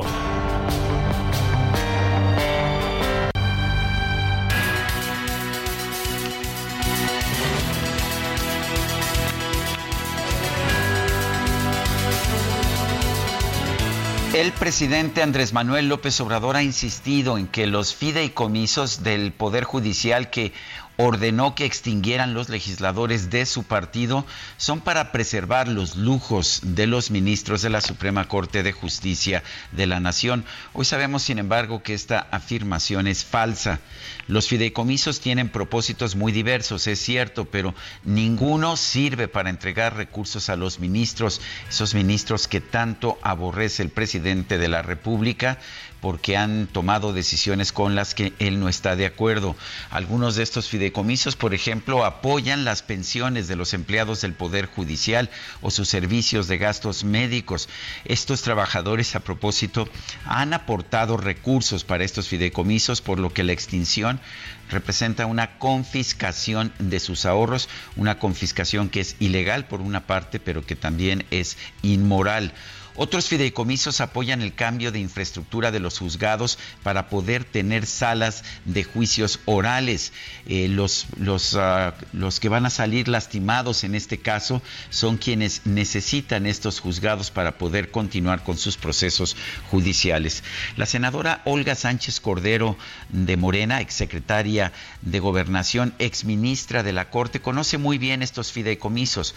Por eso ayer desafió las órdenes del presidente y ofreció una defensa, una defensa lúcida y valiente de los fideicomisos. Sus compañeros de bancada, sin embargo, no le hicieron caso, todos tienen temor a desobedecer las órdenes del presidente de la República. Pero queda claro que más que 15 mil millones de pesos, lo que el presidente quiere es otra cosa, no es dinero, es una venganza. Ayer lo dijo él mismo y cuestionó, cuestionó a los ministros de la Corte por no haber salido en su defensa en el juicio de desafuero de 2005. Sí, eso fue lo que dijo en su mañanera de ayer.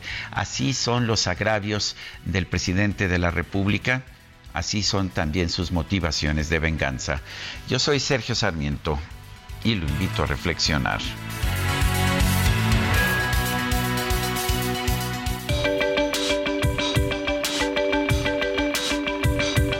Para Sergio Sarmiento, tu opinión es importante.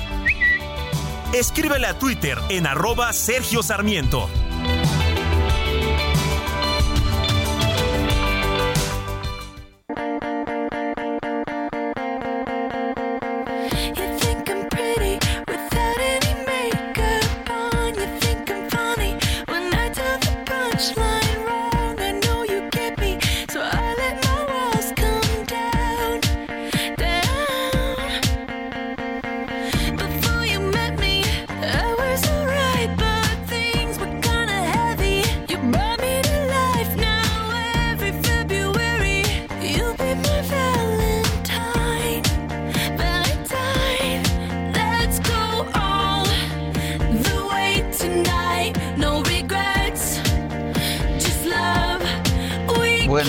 Qué tipo de sueños tenga nuestra productora Carla Ruiz Guadalupe, pero pues escogió esta y tú me dices que ella está escogiendo personalmente las canciones.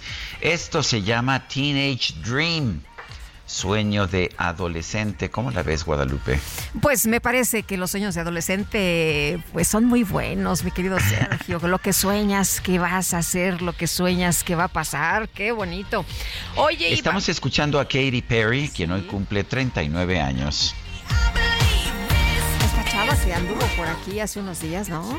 La vimos por ahí en unas fotografías que tuvo por ahí un evento particular. Se veía sensacional en un vestidazo rojo ahí. Bueno, pues eh, con, como a ella le gusta, ¿no? Con, con, estas características que siempre pues llama mucho la atención. Em, vámonos a los mensajes. Nos dice Guillermo López Mateos. Saludos desde Guadalajara, Lupita y Sergio. Bueno, dice otra persona, buenos días, para hacer dos comentarios desde el inicio del noticiero. Sergio dijo que desaparecieron el Fonden y más bien se lo robaron y de los fideicomisos van a los bolsillos de los morenos. Es bien sabido que tengan buen día. Germán, ah, dice Germás, pero yo creo que es Germán López. Y Alfonso Zumárraga dice, Sergio Lupita, muy buenos días. Si hay fondo para desastres, ya que lo van a necesitar en Acapulco, ¿cómo va a ser la ayuda, ya que el señor López Obrador también lo quitó? Gracias, Alfonso Zumárraga. Bueno, pues así están ah, eh, así están las cosas, el Fonden ya no existe, ahora viene de pues recursos directos del presupuesto, pero ya no tenemos como teníamos antes una cantidad de dinero administrada profesionalmente y lista para precisamente respaldar a la población en casos de desastre. Vamos a ver si funciona mejor el sistema del presidente, que es, bueno, pues si hay un desastre, saco del, del otro bolsillo, saco de, de gastos no presupuestados eh, lo cual pues fundamentalmente significa un desvío de, recursos. Desde el punto de vista legal corre un riesgo quien quiera que autorice que dinero que se debía haber utilizado, por ejemplo, para otros propósitos, se utilice ahora para apoyar a los sí. Oye, ¿y, ¿y, qué necesidad, no? Si ya estaba todo etiquetado, si había funcionado muy bien en años anteriores, pero con eso de que lo que se hizo en el pasado está muy mal y no somos iguales, pues ahora a ver qué tal. Son las 8 de la mañana con 37 minutos luego de que la senadora y ministra en retiro Olga Sánchez Cordero se posicionó en contra de la iniciativa para la extinción de fideicomisos del Poder Judicial. El presidente López Obrador dijo que se respeta lo que hizo. Vamos a escuchar al presidente. El voto particular de la ministra Sánchez Pues se respeta lo que hizo la ministra Olga Sánchez Cordero. Es que ella fue eh, ministra de la Corte y pues eh, siempre hay una solidaridad de gremio.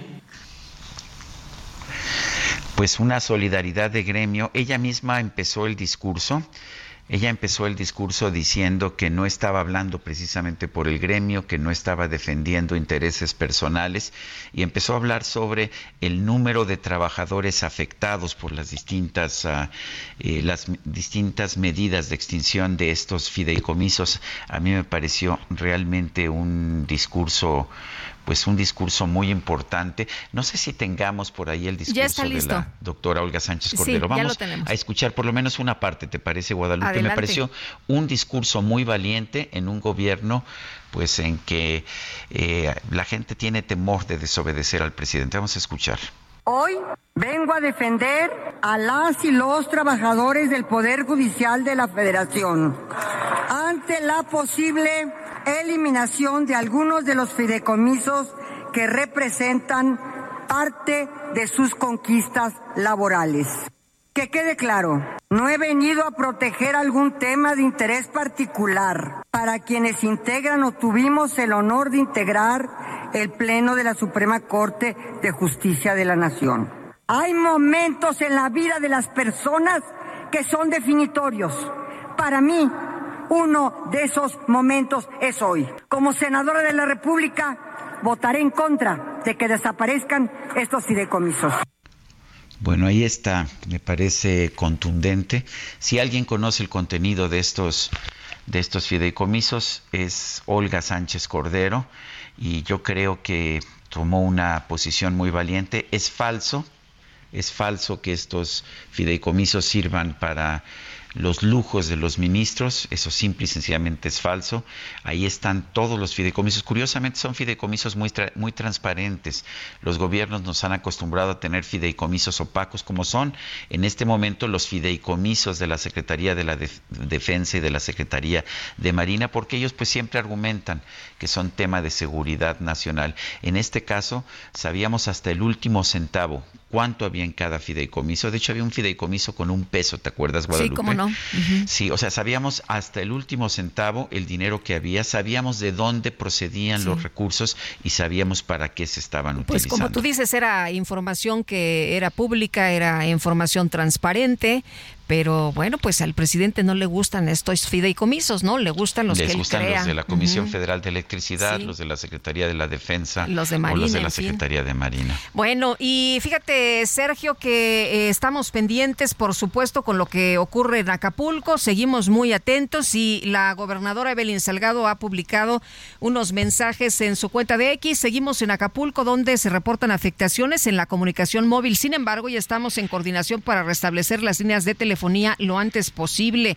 Desde las primeras horas de la mañana nos hemos reunido con representantes de los tres niveles de gobierno para evaluar los daños causados por el impacto del huracán Otis durante la madrugada de hoy en Guerrero, como desde el primer momento mantenernos en comunicación permanente. Durante el día estaré en territorio pendiente de las necesidades de nuestro pueblo. Les pido mantener la calma, evitar la difusión de rumores y seguir atentos a la información oficial. Les mantendré informados en todo momento. Y bueno, el presidente ha señalado hace unos minutos que evalúa la posibilidad de ir precisamente a las zonas si las condiciones eh, meteorológicas así lo permiten. Por lo pronto dice que está muy difícil, pero que en las próximas horas podría ocurrir esto. Bueno, son las 8 con 41 minutos. Morena, el partido dijo que respetará la decisión del INE que determinó que sean cinco mujeres y cuatro hombres los candidatos a gobiernos de los estados en 2024. Jorge Almaquio, adelante. ¿Qué tal, Sergio Lupita, amigos? Así es, el partido Morena respetará la decisión del Instituto Nacional Electoral que determinó que sean cinco mujeres y cuatro hombres los candidatos al gobierno de los ocho estados y la Ciudad de México, en donde habrá elecciones durante el 2024. Tras señalar que están de acuerdo con el tema de la paridad, el dirigente nacional de Morena, Mario Delgado, resaltó incluso que aunque un hombre gane la encuesta que realizarán, no serán los abanderados de este instituto político en los próximos comicios. Entonces nosotros estamos listos para tener eh, cinco mujeres candidatas. Tenemos perfiles competitivos en todas las entidades y serán las encuestas, será la gente la que defina dónde irá hombre y dónde irá mujer. Está claro que algunos hombres van a ganar su encuesta, pero no van a ser candidatos por el criterio de paridad. Entonces nosotros estamos listos, estamos de acuerdo, no, no, no lo vamos a impugnar. Precisó que el próximo lunes tendrán los resultados de todas las encuestas, las analizarán para ir definiendo principalmente en dónde ganarían las mujeres y cuáles son las determinaciones que se tomarán, aclarando que en la Ciudad de México no hay nada definido, rechazando un mensaje en donde se informaba que en la capital del país el candidato sería hombre. Conferencia de medios, Mario Delgado descartó además que Marcelo Ebrard se vaya a ir con Movimiento Ciudadano y aunque dicho partido tiene derecho a decidir quién será su candidato presidencial, pidió que se vayan despidiendo pidiendo del ex canciller. No se le va a hacer a Dante Delgado tener como candidato a Marcelo. Yo estoy seguro que Marcelo va a seguir apoyando el proyecto de la transformación nacional y pues a ver qué decide Movimiento Ciudadano. Nosotros estamos preparados, nosotros vamos a ganarles a ellos y a la candidata del frente. Sergio Lupita, amigos, el reporte que les tengo. Buen día. Buen día, Jorge Almaquio, muchas gracias. Y Marta Tagle, política feminista, qué gusto saludarte esta mañana, muy buenos días.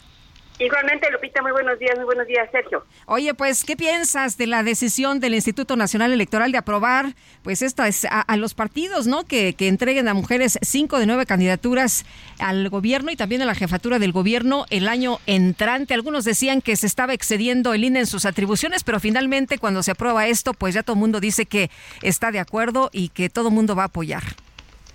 Pues veremos si no impugnan, pero mira, el INE desde el 2019 que se aprobó paridad en todo ha sido consistente con estos lineamientos que ha establecido la posibilidad de que lleguen más mujeres como gobernadoras. Recordemos que hace justo 70 años las mujeres eh, obtuvimos el reconocimiento del derecho a votar y ser electas y desde ese entonces solamente nueve mujeres podían haber sido gobernadoras y ha sido gracias justamente a este tipo de lineamientos que el INE ha venido estableciendo en cada elección que ha hecho posible que eh, las mujeres sean gobernadoras.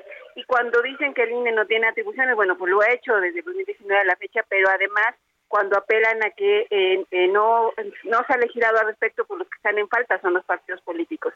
Y el INE justamente cuando hay una omisión legislativa, cuando los partidos no han hecho su trabajo en legislar en la materia, pues tiene toda la facultad para emitir este tipo de lineamientos y es por eso que los establece y ahora con las nueve gobernaturas que estarán en juego el próximo año, al menos tendrán que presentarse cinco mujeres candidatas por cualquier. Eh, eh, Marta, el, uh, ya hemos visto algunos fallos del tribunal uh, del tribunal electoral en este sentido, planteando que el INE no puede legislar. ¿Qué opinas que vaya a ocurrir? Sí, incluso justo fue parte de la discusión que se dio, eh, que no tenía facultades porque en tres estados, en Jalisco, Puebla y Yucatán, ya existe una legislación previa con respecto a la paridad en gobernaturas y también argumentaban que no podían mandatar a los partidos políticos locales para un principio de alternancia, es decir, si presentaron un candidato hombre en la elección pasada, tendrían que presentar una candidata mujer en esta elección. Y eh, lo cierto es que también hay resoluciones del Tribunal Electoral que han demostrado que el INE está actuando por la omisión en todos estos estados, porque si bien hay una legislación al respecto, no quedan las reglas claras de cómo se cumpliría con la paridad en las gubernaturas y es por eso que el INE tendría la facultad para emitir estos lineamientos en los nueve estados que están en juego. Obviamente será un tema que debe ser impugnado por los partidos eh, políticos, será revisado por el Tribunal Electoral y será quien tenga la última palabra. Sin embargo, justamente por resoluciones anteriores, pues creemos que ratificará este acuerdo del Instituto Nacional Electoral.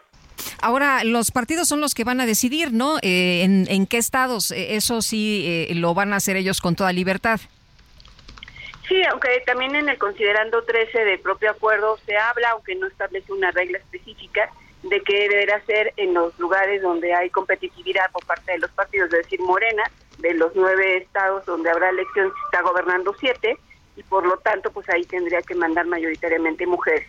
Y de los otros, pues eh, va a depender de los estados, por ejemplo, de la oposición, el Frente Amplio Opositor, pues tiene dos gubernaturas, tendría que poner uno y uno, y así en cada uno de los estados también hay un criterio de competitividad, aunque no queda una regla clara de exactamente cuántos eh, cuántas mujeres tendrían que ir en estos espacios competitivos. Y también quedó en el acuerdo que tendrán que notificar antes de que inicie el periodo de pre-campaña en esas entidades federativas, se estableció un calendario electoral para que se notifique al INE y pues que quede claro desde un principio dónde serán los estados donde se estarán postulando mujeres candidatas. Bueno, y tengo entendido que será eh, antes, ¿no? De las del inicio de las precampañas cuando se tenga que definir para que ya no haya ningún ahí ningún este eh, teje maneje. Sí, porque sería conveniente que sacaran desde un principio convocatorias exclusivas para mujeres en esos lugares y efectivamente tendrán eh, un día antes de que inicie la precampaña notificar por escrito al Instituto Nacional Electoral. Muy bien, pues Marta, como siempre, gracias por tomar nuestra llamada. Muy buenos días. Al contrario, muchas gracias, mucho gusto hablar con ustedes. Buenos días.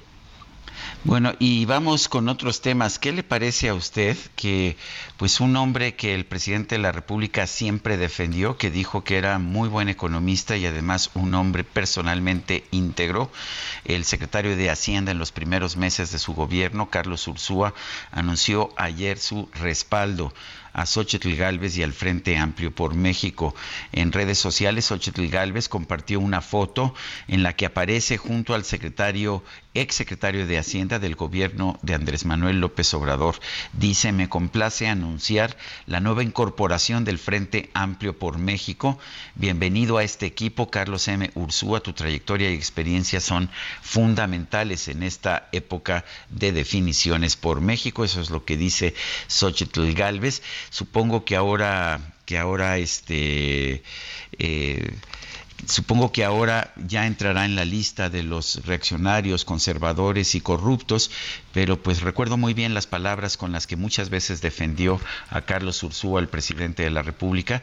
Recordemos que fue primero secretario de Finanzas del gobierno del Distrito Federal, cuando, cuando estaba eh, López Obrador como jefe de gobierno y posteriormente, bueno, acompañó en la campaña a López Obrador y fue designado secretario de Hacienda. Solamente duró ocho meses en el encargo, renunció debido a que dijo que no se estaban tomando decisiones basadas en evidencia y a que estaban siendo designados funcionarios sin ningún conocimiento técnico en cargos de responsabilidad importantes.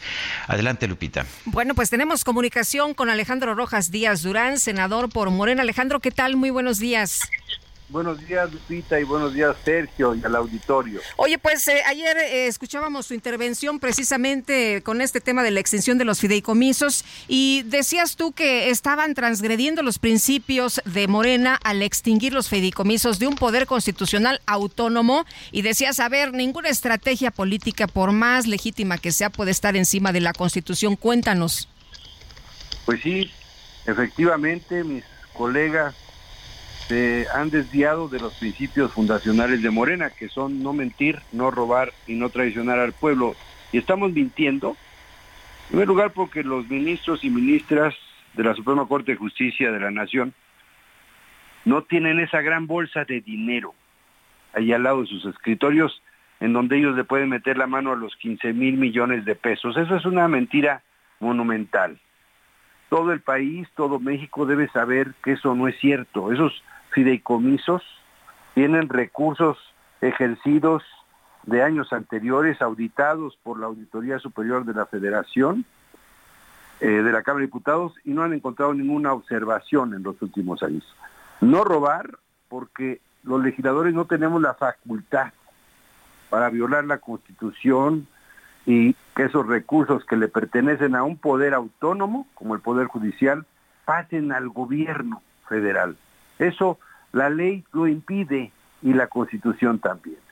Y no traicionar al pueblo, también estamos violando ese principio porque estamos dejando prácticamente a que el Poder Judicial lo asfixiemos presupuestalmente para que deje de dar un derecho humano a todos los mexicanos, que es el acceso a la justicia. Es un derecho constitucional que se vería vulnerado en la medida que el Poder Judicial sufra esta asfixia económica por una venganza política. Y a mí no me gustaría que el Poder Judicial ahora se convierta en la, en la nueva piñata electoral del 24 con estas mentiras monumentales, haciéndole creer al pueblo de México que nuestro nuevo enemigo, la nueva mafia del poder, ahora es el Poder Judicial de la Federación y los ministros y ministras de la Corte para obtener votos. Eso me parece inmoral y además inconstitucional. Andro, el presidente no ha sido muy suave con aquellos que cuestionan sus puntos de vista. ¿No piensas que pueda ser objeto de alguna represalia? No, represalia no, pero creo que al presidente López Obrador le están fallando sus asesores y lo están engañando porque ellos viven en otra república, en la hermana república de los otros datos, y son asesores que tienen una visión dogmática. Como decía Octavio Paz, la ideología nubla la realidad pero no la desaparece. Y toda esta virulencia política, esta violencia verbal, política, contra esta nueva mafia del poder como ellos le han asignado, eh, a mí me gustaría que esa energía, que todo ese ímpetu, que toda esa firmeza para combatir al Poder Judicial la redirigieran al crimen organizado.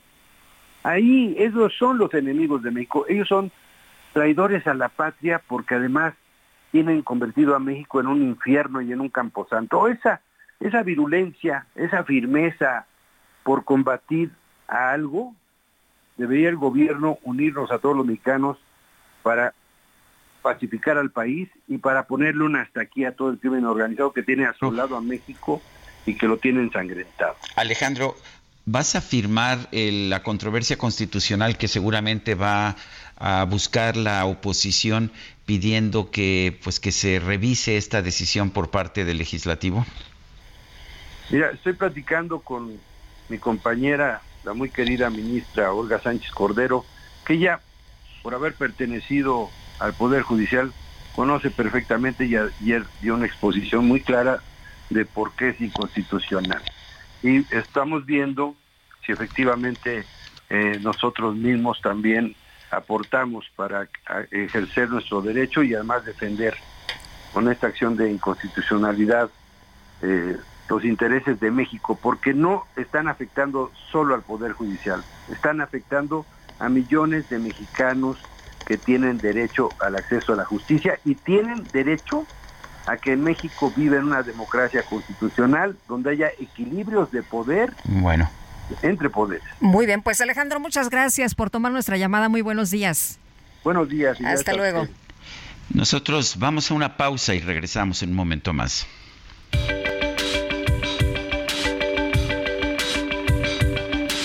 Sergio Sarmiento y Lupita Juárez quieren conocer tu opinión, tus comentarios o simplemente envía un saludo para ser más cálida esta mañana. Envía tus mensajes al WhatsApp 55 20 10 96 47.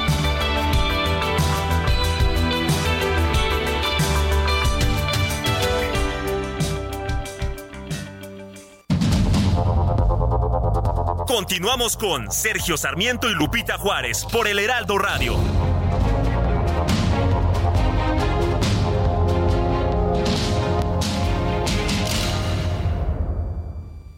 ¿Tú qué con cuatro meses de tu sueldo. Unas super vacaciones. Yo cambiaría mi recámara. Una bici de montaña. Y una compu para mis hijos. Arreglarme los dientes. ¿Y tú qué harías? Fonacot te presta hasta cuatro meses de tu sueldo con el interés más bajo en efectivo y directo a tu cuenta en 24 horas. Fonacot está conmigo. Gobierno de México. Todas tus compras de la marca Silly apoyan a FUCAM para detectar el cáncer de mama. Chécate a tiempo, te lo mereces.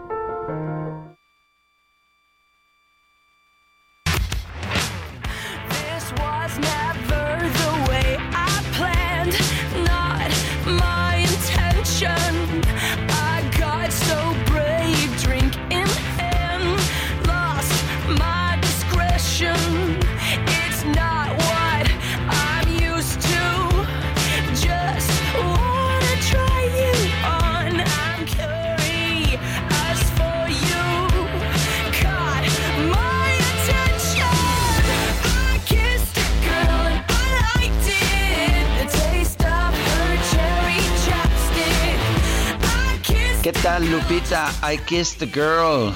Besé a una chica. I like it. Puntos suspensivos. And I liked it. Ay, bueno. ¿cómo ves? Pues eh, veo muy bien, mi querido Sergio, que eh, música, la verdad es que me encanta, me encanta Katy Perry y me gusta su desenfado y me gusta sus ritmos y sus letras también.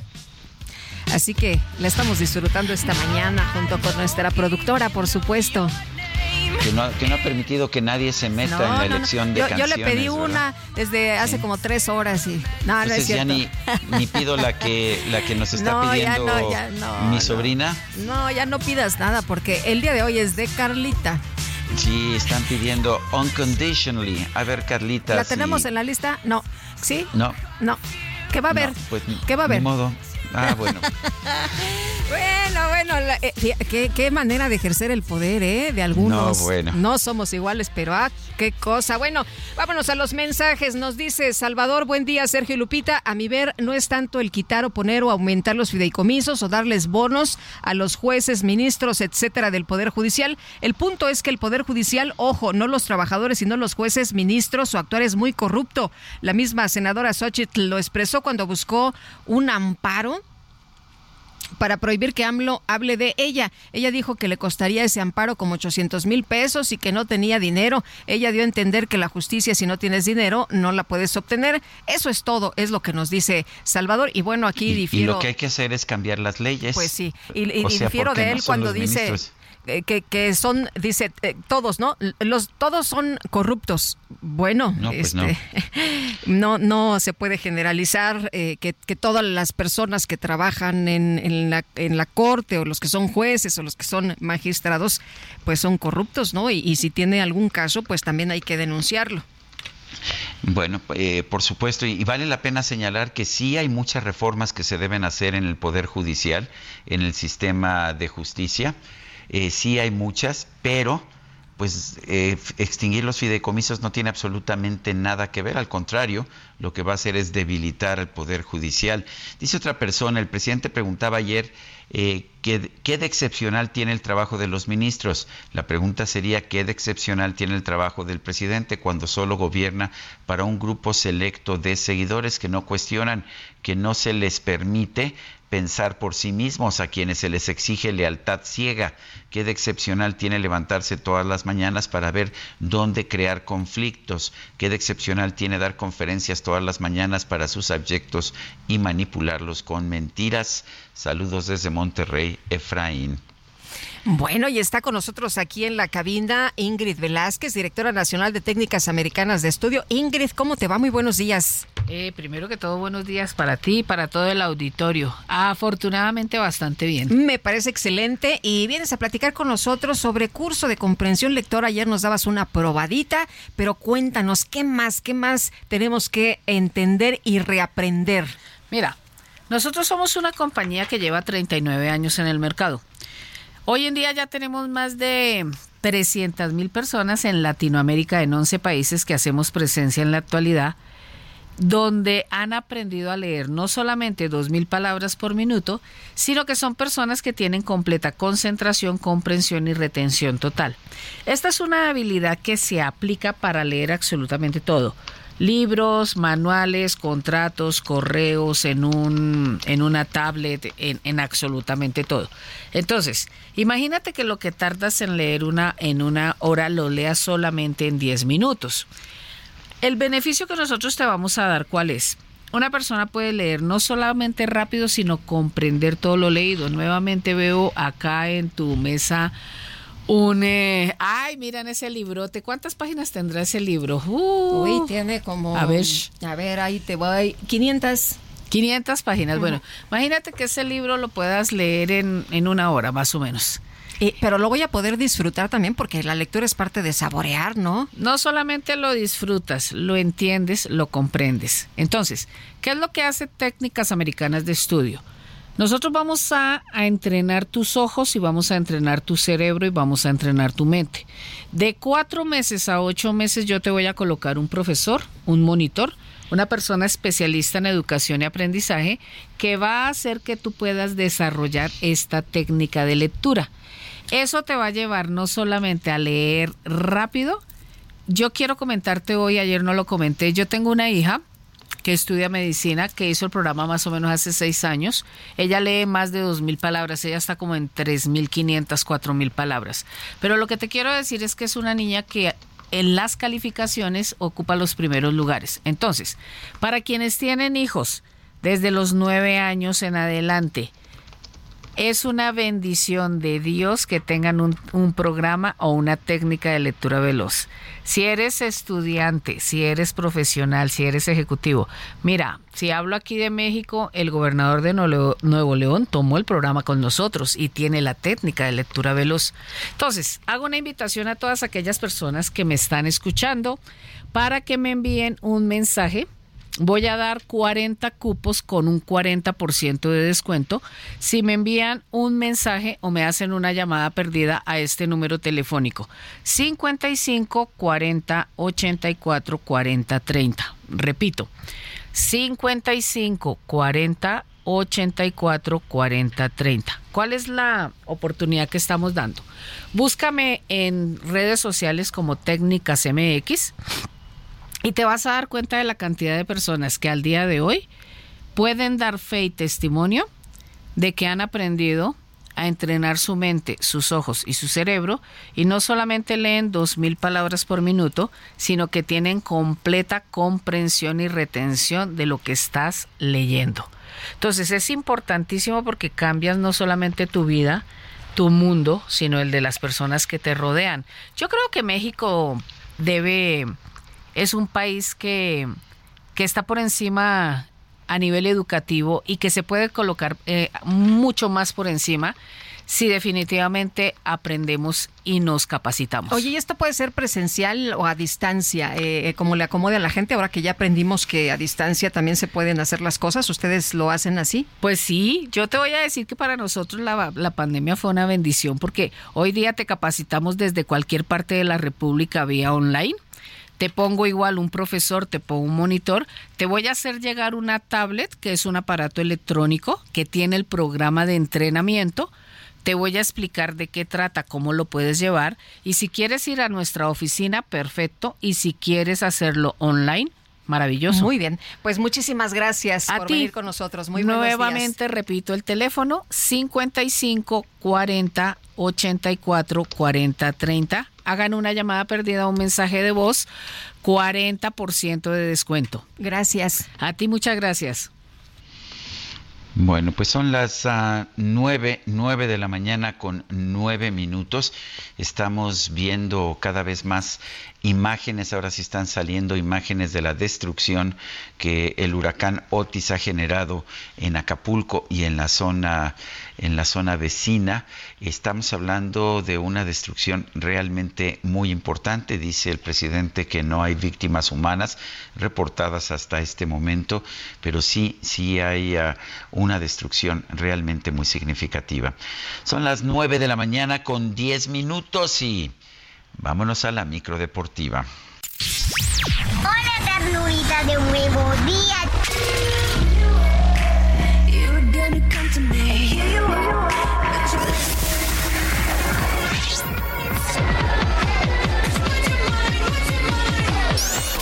La micro deportiva.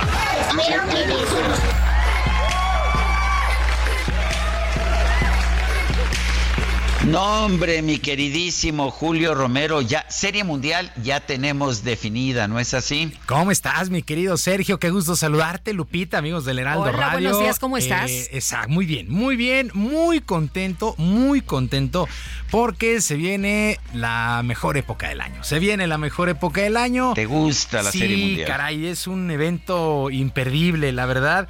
Y quedó lista exactamente la Serie Mundial en el béisbol de las grandes ligas, luego del triunfo el día de ayer de los Diamondbacks de Arizona. Cuatro carreras a dos sobre los Phillies de Filadelfia de visita.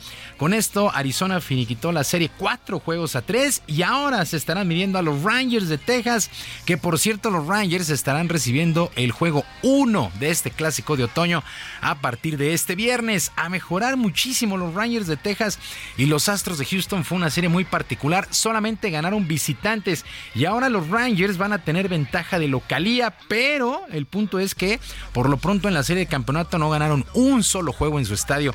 Eh, por su parte, los Diamondbacks de Arizona dieron la sorpresa, dieron la sorpresa que eran favoritos los Phillies de Filadelfia. En primera instancia llevaron la serie de campeonato a siete juegos y luego ganaron este séptimo compromiso de visita.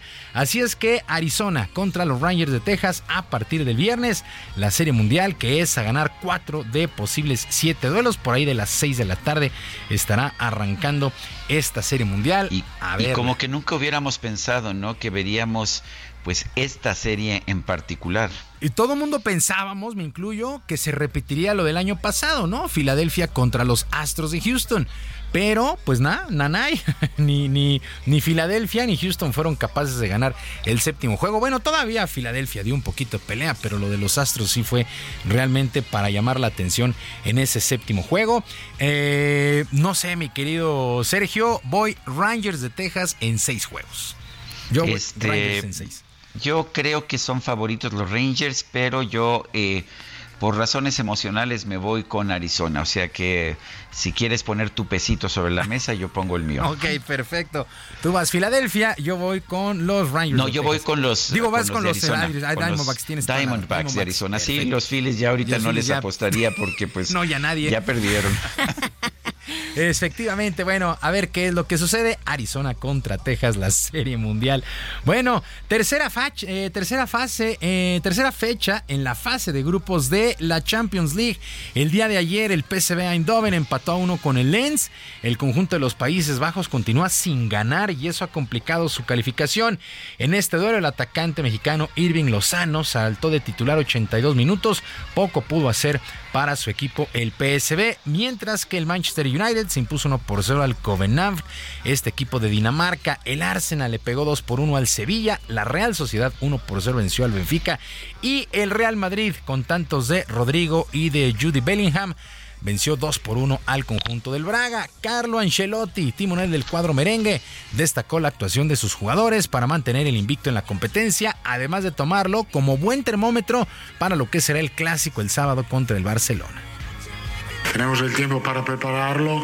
He cambiado un poco la alineación hoy porque algunos jugadores estaban un poco tocados. Como he dicho ayer, Álava vuelve de una lesión, podía, como Mendy, podía ser un riesgo. Entonces lo que, lo que han sustituido esto lo han hecho muy bien. Me ha gustado mucho Camavinga como, como pivote, ha hecho un gran partido. Eh, yo creo que llegamos con toda la ilusión del mundo a este partido importante. Para el día de hoy continúa esta tercera fecha. El Barcelona estará enfrentando al Shakhtar en un ratito más a las 10 eh, de la mañana con 45 minutos. También el Feyenoord a la misma hora estará jugando contra la Lazio. El posible debut de Santiago Jiménez en Champions luego de perderse las dos primeras fechas por suspensión con este equipo del Feyenoord.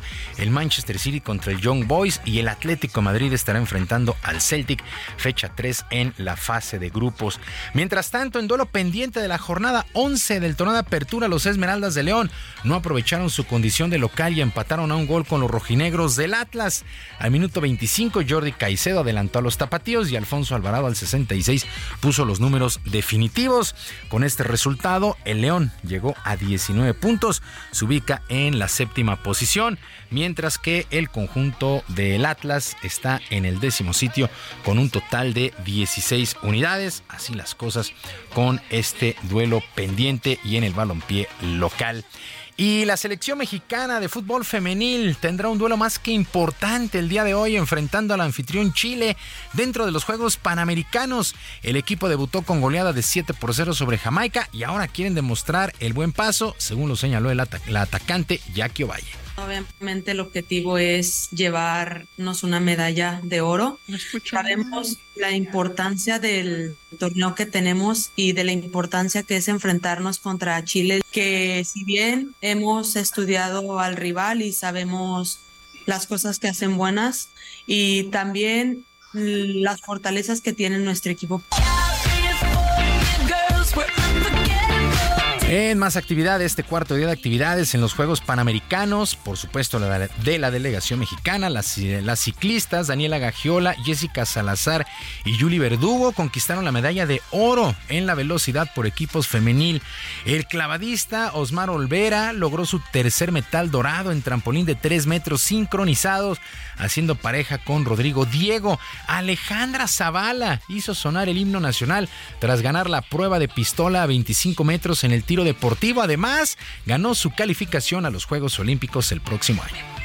Pero algo que me venía pasando en, las competencias continentales siempre del tema de la final, ¿no? Y siempre el cuarto, tenía mi plata de Toronto, pero no lograba tener ese oro y también la plaza y todo. Siempre los eh, eventos continentales me, oh, me tenían así de...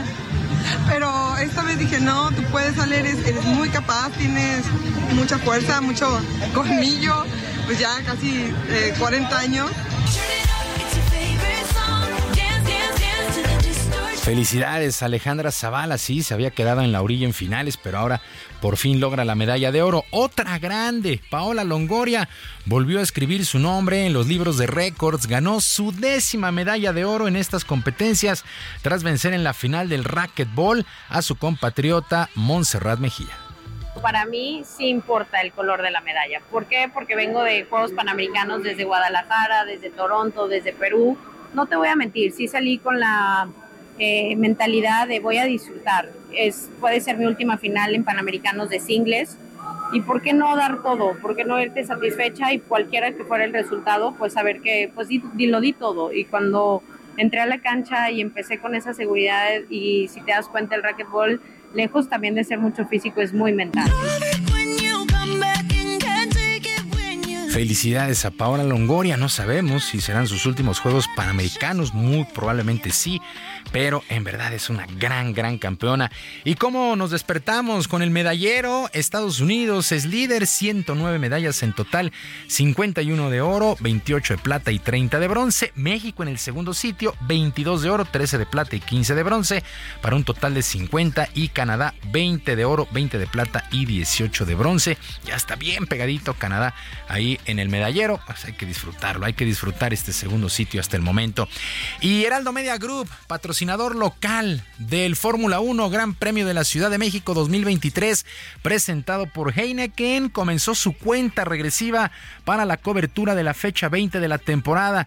Por lo pronto, prácticamente todos los pilotos ya están en nuestro país. Sergio Pérez estuvo en Guadalajara cumpliendo con algunos compromisos, mientras que su coequipero Max Verstappen llegó en su avión privado, por supuesto a Laifa. Lando Norris de McLaren llegó a Toluca y Carlos Sainz aterrizó ya en el aeropuerto internacional Benito Juárez. Todo, todo está prácticamente listo para que se lleve a cabo la Fórmula 1 de nueva cuenta aquí en el Autódromo de los Hermanos Rodríguez. Por supuesto, Heraldo Media Group, patrocinador local de este Fórmula 1 Gran Premio de la Ciudad de México 2023, presentado por Heineken.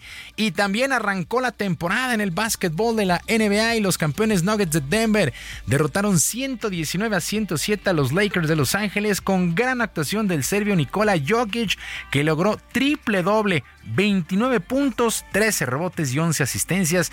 Está convertido en un jugadorazo, Nikola Jokic, sin lugar a dudas. Y en el otro compromiso, juegazo también, los Sonors de Phoenix vinieron de atrás y le pegaron 108 a 104 a los guerreros de Golden State. Comienza el camino rumbo al trofeo Larry O'Brien en el básquetbol de la NBA. Sergio Lupita, amigos del auditorio, la información deportiva. Les recuerdo nuestras vías de comunicación en ex Twitter. Estoy como arroba jromerohb en arroba jromerohb. Además del barrio deportivo, el barrio deportivo en el YouTube de lunes a viernes a las 7 de la noche con mucha información y el doble de diversión. Que tengan todos un extraordinario miércoles.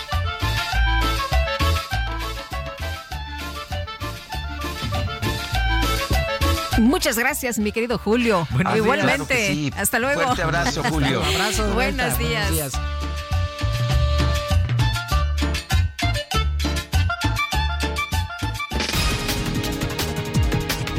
A un resumen de la información, el presidente López Obrador informó que hasta el momento no hay reporte de personas muertas por el paso del huracán Otis en Guerrero.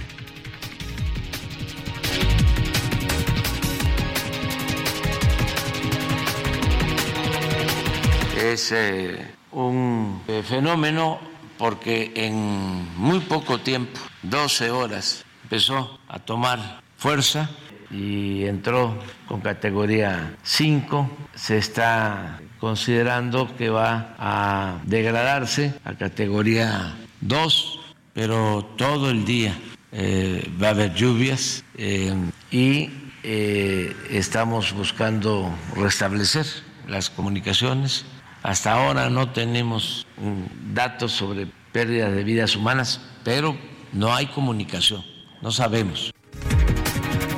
Bueno, y por otra parte, el presidente aseguró que respeta la decisión de la senadora y ministra en retiro Olga Sánchez Cordero de pronunciarse en contra de la desaparición de los fideicomisos del Poder Judicial. ¿Qué hizo la ministra ayer, el voto particular de la ministra Pues Sánchez? se respeta lo que hizo la ministra Olga Sánchez Cordero. Es que ella fue ministra de la Corte y pues eh, siempre hay una solidaridad de gremio. El titular de la Comisión de Derechos Humanos de Morelos, Israel Hernández, denunció que un grupo de extrabajadores de la Fiscalía Anticorrupción del Estado irrumpió en las oficinas del organismo para exigir la entrega de un expediente. El fiscal de Texas, Ken Paxton, acusó al gobierno del presidente Joe Biden de destruir ilegalmente la propiedad estatal al permitir que los agentes de la patrulla fronteriza corten el alambre de púas instalado en la frontera con México. El presidente de Francia, Emmanuel Macron, propuso al primer ministro de Israel, Benjamin Netanyahu, y al presidente de la autoridad palestina, Mahmoud Abbas, combatir con una coalición internacional al movimiento Hamas. El Ministerio de Salud de Gaza informó que más de 700 personas murieron este lunes por los ataques aéreos del ejército israelí en ese territorio. Cascarudo. Oh, no, ¿qué voy a hacer? Gasté dos dólares en estas botas y Perla no las quiere. Oh, don Cangrejo, ¿me puede dar mi cheque? Bob Esponja, amigo. Adelante, adelante. Por aquí. Este martes se dio a conocer la muerte del actor y locutor venezolano Luis Pérez Pons, reconocido por darle voz a diversos personajes de televisión como Don Cangrejo en la versión para Latinoamérica de la serie animada Bob Esponja. Además participó en programas como El precio de la historia, Animaniacs o Cazadores de Tesoros. Parecen un simple par de botas ordinarias. ¿Botas ordinarias?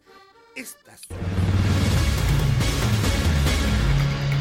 Son las 9 de la mañana con 24 minutos. Nuestro número de WhatsApp 55 20 10 96 47.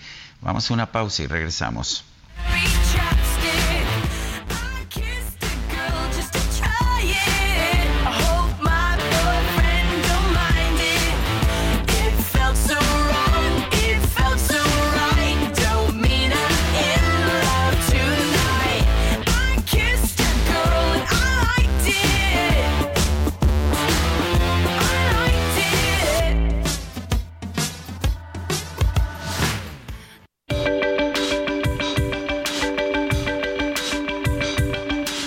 Sergio Sarmiento y Lupita Juárez quieren conocer tu opinión, tus comentarios o simplemente envía un saludo para ser más cálida esta mañana. Envía tus mensajes al WhatsApp 55 20 10 96 47.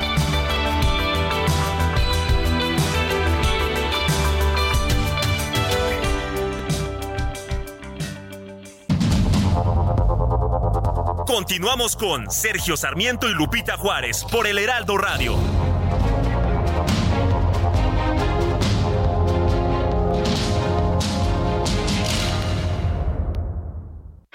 En ocasiones la vida nos pide ser atrevidos. En otras nos pide comportarnos. Con Gran Cherokee puede ser todo al mismo tiempo porque combina poder, lujo y tecnología para redefinir tu historia. Jeep Grand Cherokee. Civilizado y salvaje. Jeep.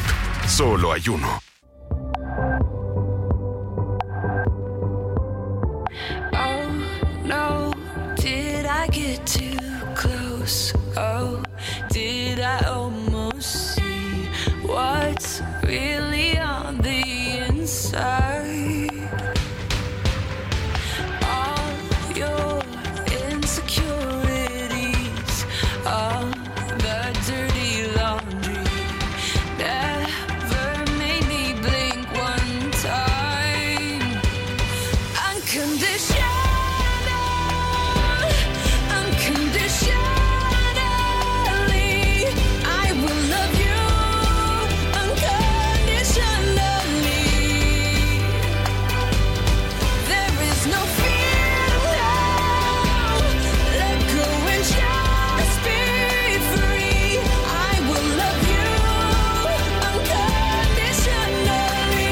Ves? ¿Cómo ves, mi querida Guadalupe, si hubo forma de convencer a nuestra productora Carla Ruiz? Pues me parece muy bien. Fíjate que también le gusta.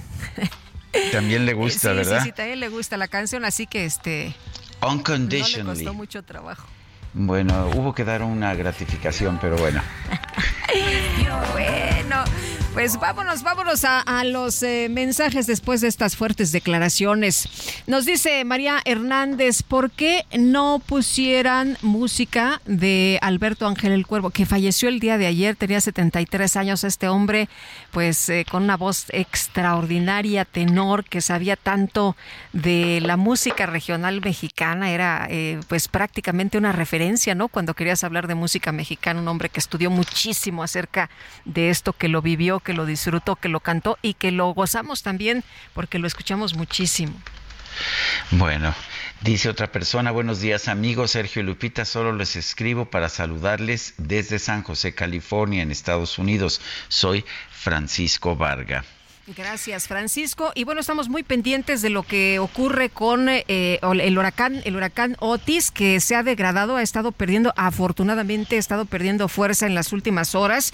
Eh, se ha degradado ya a categoría 1 en tierra sobre Guerrero. Y pues la situación, como usted sabe, ha sido muy compleja. Golpeó con una fuerza, eh, pues muy, muy, muy, eh, como dicen algunos de nuestros compañeros, brutal. Y la verdad de las cosas es que sí ha habido afectaciones materiales muy, muy graves todavía no se determina muy bien porque, bueno, pues apenas está haciendo los recorridos. Lo que sí sabemos es que Comisión Federal de Electricidad de manera inmediata pues está actuando ahí en el, en el lugar y, bueno, eh, nos han dicho que se ha restablecido el 40% de la electricidad que fueron afectados más de 500 mil personas, pero este, de manera remota han estado arreglando ya eh, algunos de, de, pues estos problemas con respecto a la electricidad 40% ya se ha restablecido y también nos dicen que en cuanto puedan entrar pues van a, a empezar a trabajar por supuesto. Bueno, y, y de hecho hay lluvia, hay neblina allá en la zona de, de, las casetas de, con rumbo a Acapulco, en la plaza de cobro de Palo Blanco. Capuf está señalando que hay lluvia y neblina.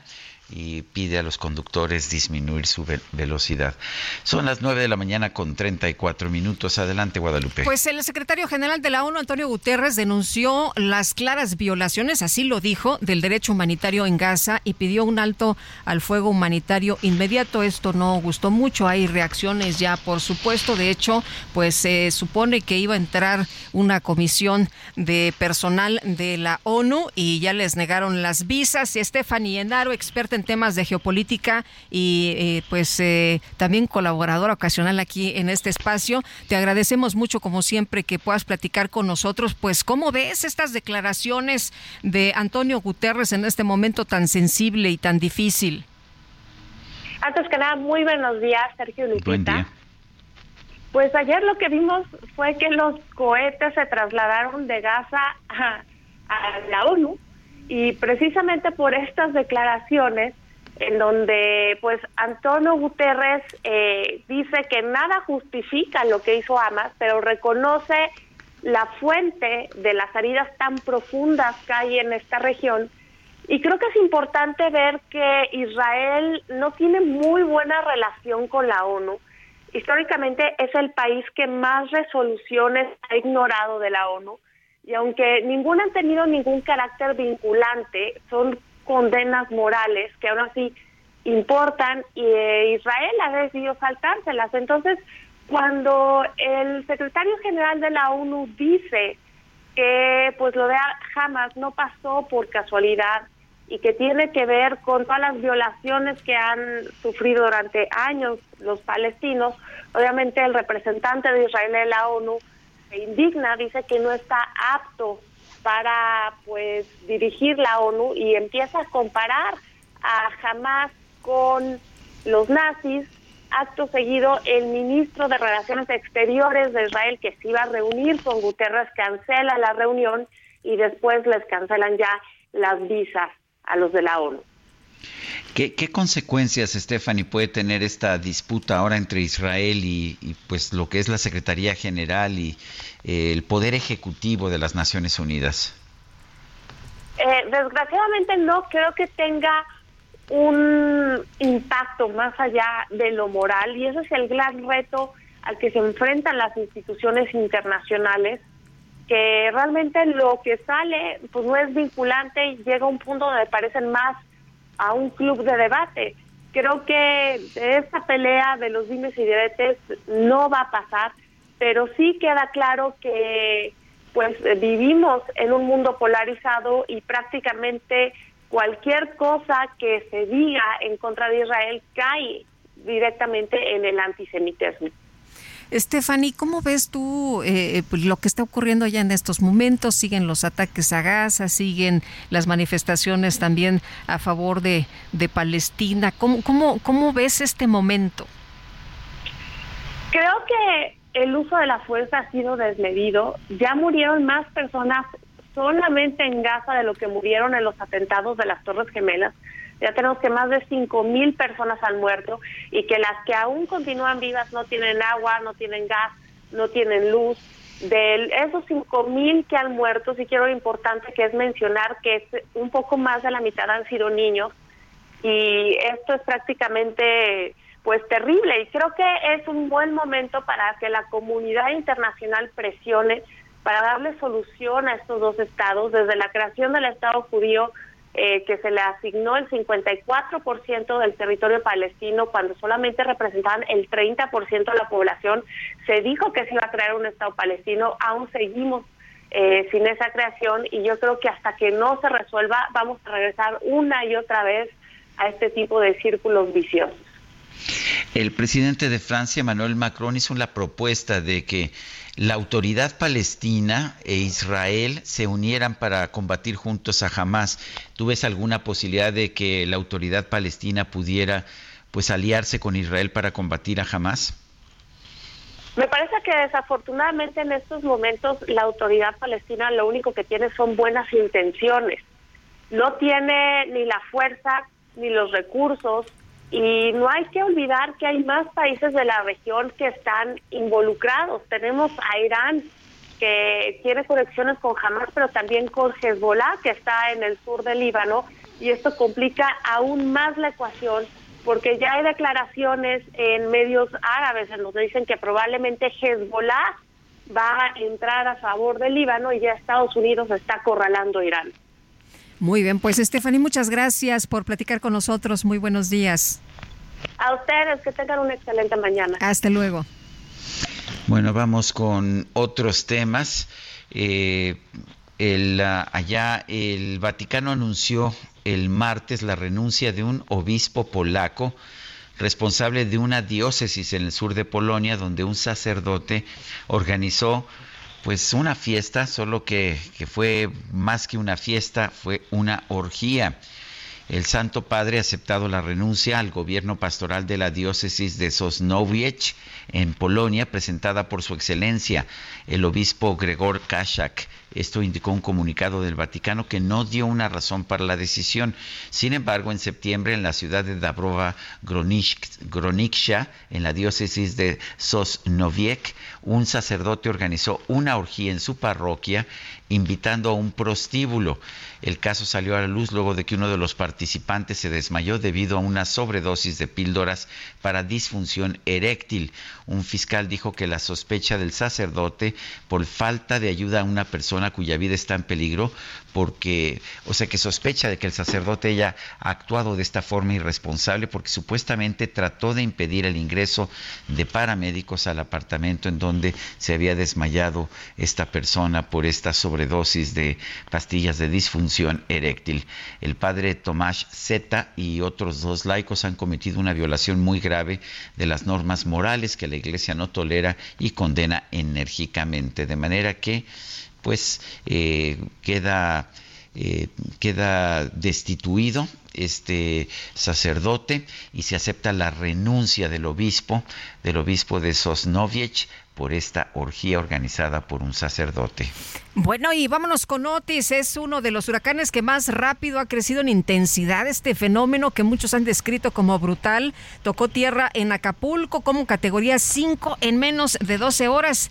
Pues eh, era, era otro fenómeno, ¿no? Pero rápidamente agarró fuerza y se convirtió en huracán, además muy poderoso, muy potente en poquito tiempo. Úrsula Pamela García, meteoróloga editora en meteorred.mx, gracias por platicar con nosotros esta mañana. Muy buenos días.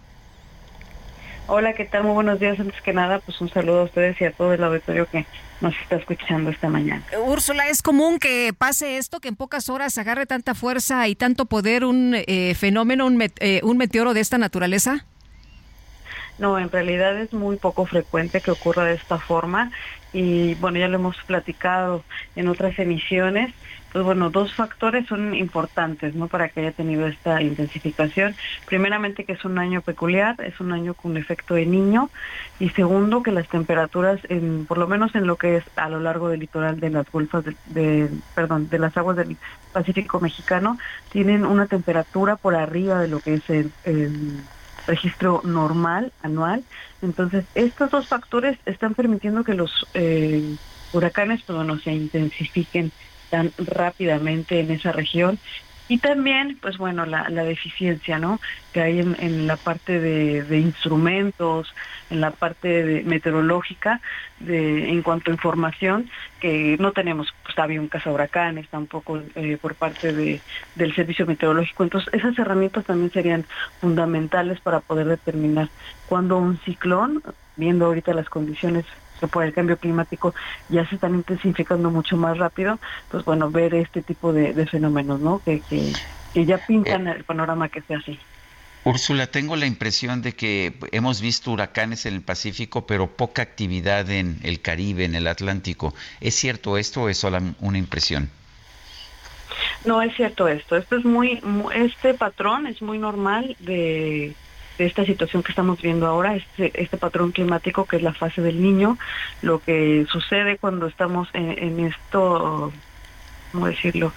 En este sistema de, clima que significa que el Pacífico esté más caliente, favorece eso, ¿no? Que el número de ciclones en el Pacífico sea más alto y que los además que los ciclones sean más intensos y lo contrario ocurre en el Atlántico que estos eh, se queden hacia la parte central del Atlántico y lleguen con menor frecuencia a territorio mexicano. Entonces esto esto que está ocurriendo en cuanto a, a cómo están llegando a nuestro territorio mexicano eso es muy normal de esta situación que sea niño el, la fase en la que está ahorita el planeta eh, Úrsula, eh, se ha degradado ya a categoría 1 en las últimas horas. Sin embargo, pues eh, los vientos se habla de que todavía son muy fuertes. Eh, ¿Qué pasa con, con el huracán ahora? ¿Que se, que se queda, aunque se vaya, se siguen las lluvias muy fuertes?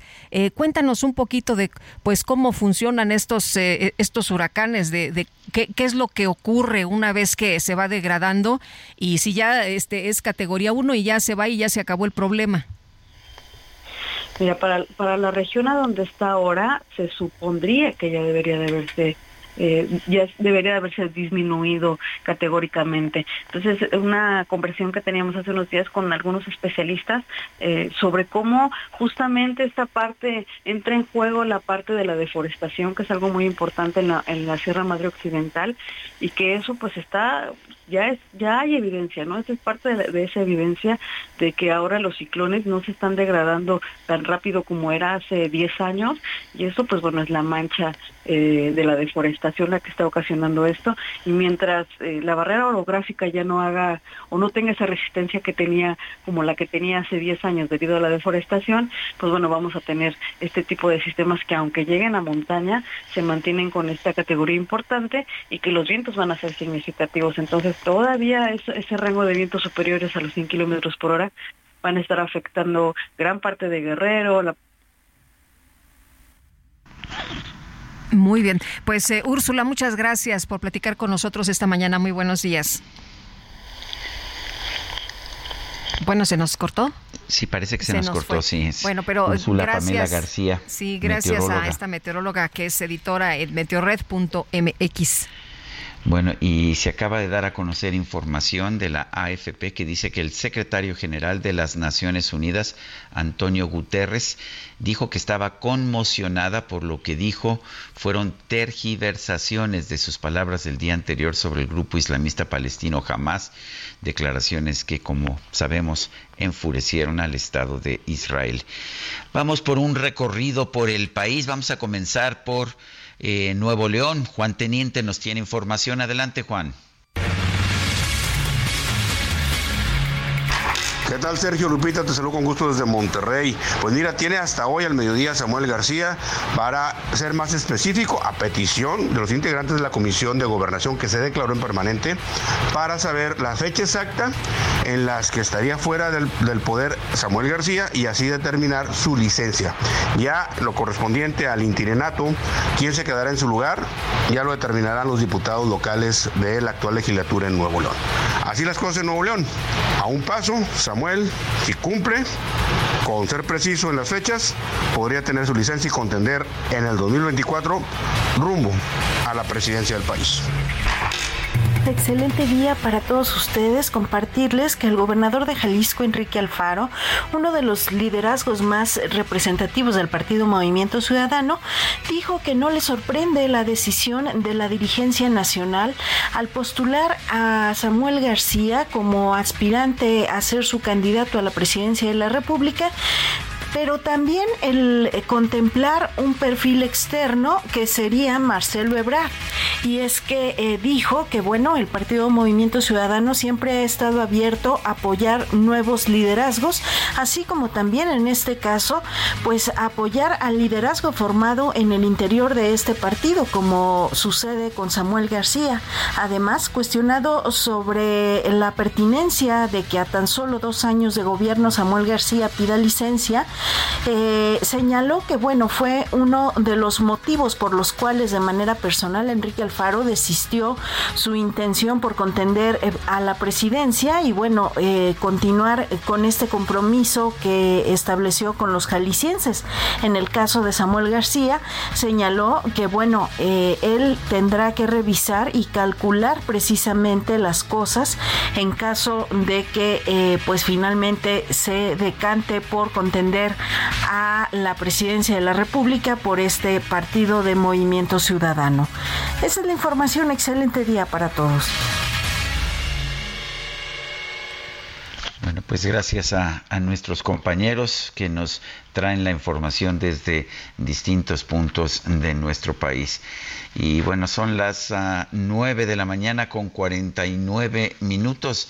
Vamos a un resumen de la información más importante, la información que se ha generado esta misma mañana de 25 de octubre.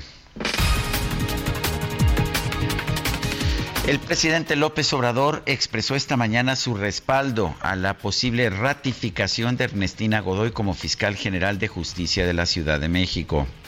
Opino a favor de ella, van a votar en contra los opositores, pero pues tengo que decir lo que pienso, siempre digo lo que pienso. Es una extraordinaria abogada, una mujer íntegra, honesta, incorruptible, de lo mejor la conozco desde hace muchos años, pero pues hay una oposición conservadora que no eh, está de acuerdo con que continúe. En este espacio, el senador de Morena, Alejandro Rojas Díaz Durán, advirtió que con la desaparición de los fideicomisos del Poder Judicial se pone en riesgo el derecho constitucional de acceso a la justicia. Estamos dejando prácticamente a que el Poder Judicial lo asfixiemos presupuestalmente para que deje de dar un derecho humano a todos los mexicanos, que es el acceso a la justicia. Es un derecho constitucional que se vería vulnerado en la medida que el Poder Judicial sufra esta asfixia económica por una venganza política y a mí no me gustaría que el Poder Judicial ahora se convierta en la, en la nueva piñata electoral del 24 con estas mentiras monumentales. La Comisión Federal de Electricidad informó que ya se restableció el servicio eléctrico al 40% de los usuarios afectados por el huracán Otis en el estado de Guerrero. Y la Agencia de Naciones Unidas para los Refugiados de Palestina advirtió que sin entregas inmediatas de combustible a la franja de Gaza, pronto tendrá que reducir drásticamente sus operaciones en ese territorio. El Ministerio de Sanidad de Gaza declaró el colapso total del sistema de salud. Indicó que las instituciones sanitarias han dejado de funcionar y los hospitales que quedan abiertos ya no pueden seguir ofreciendo servicios. Los republicanos en la Cámara de Representantes de los Estados Unidos eligieron a Mike Johnson como nuevo candidato a presidente del órgano legislativo, esto después de que Tom Emmer retiró su postulación.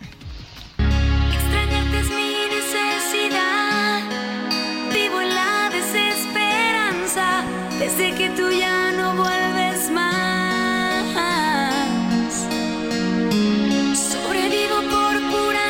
Bueno, y en una entrevista la cantante mexicana Anaí anunció que a pesar de su exitoso regreso a los escenarios con el grupo RBD, su último baile será la gira internacional que actualmente lleva a cabo la banda. Dijo que una vez que concluyan las presentaciones pactadas, planea retirarse definitivamente del mundo del espectáculo, sí, y subrayo, dice definitivamente.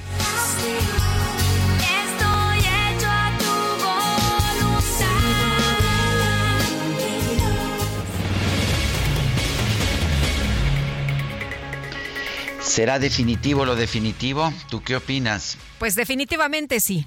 Definitivamente sí. Bueno, pues ¿qué crees, Guadalupe? Son las 9 de la mañana con 53 minutos. Se nos, se nos acabó el tiempo. Qué rápido se fue volando este programa. muy rápido. Y mañana estaremos transmitiendo desde nuestra filial allá en, Tlaxcala y me da mucho gusto que podamos irnos para allá. ¿Cómo la ves, Guadalupe? Me parece muy bien, estaremos muy contentos transmitiendo desde allá y tenemos muchos cuates también en Tlaxcala, a ver si nos invitan a echar un lonche, ¿no? echar un desayuno. Allá hay muy buena comida y bueno, por lo pronto le deseamos que tenga un excelente día, que la pasen todos muy bien y mi querido Sergio, nosotros ahora sí que nos vemos mañana. Nos vemos y escuchamos mañana. Gracias de todo corazón.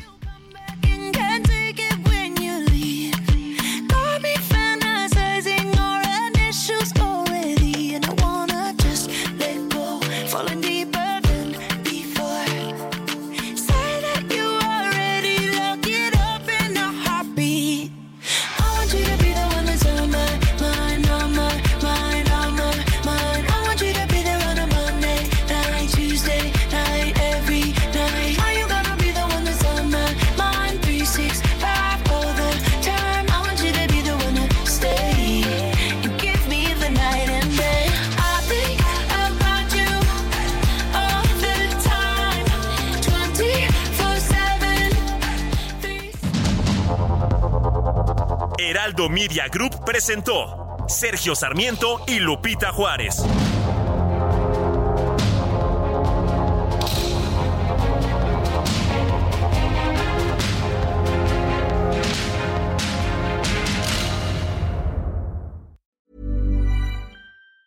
Tired of ads barging into your favorite news podcasts? Good news. Ad-free listening is available on Amazon Music for all the music plus top podcasts included with your Prime membership. Stay up to date on everything newsworthy by downloading the Amazon Music app for free or go to amazon.com slash news ad free. That's amazon.com slash news ad free to catch up on the latest episodes without the ads.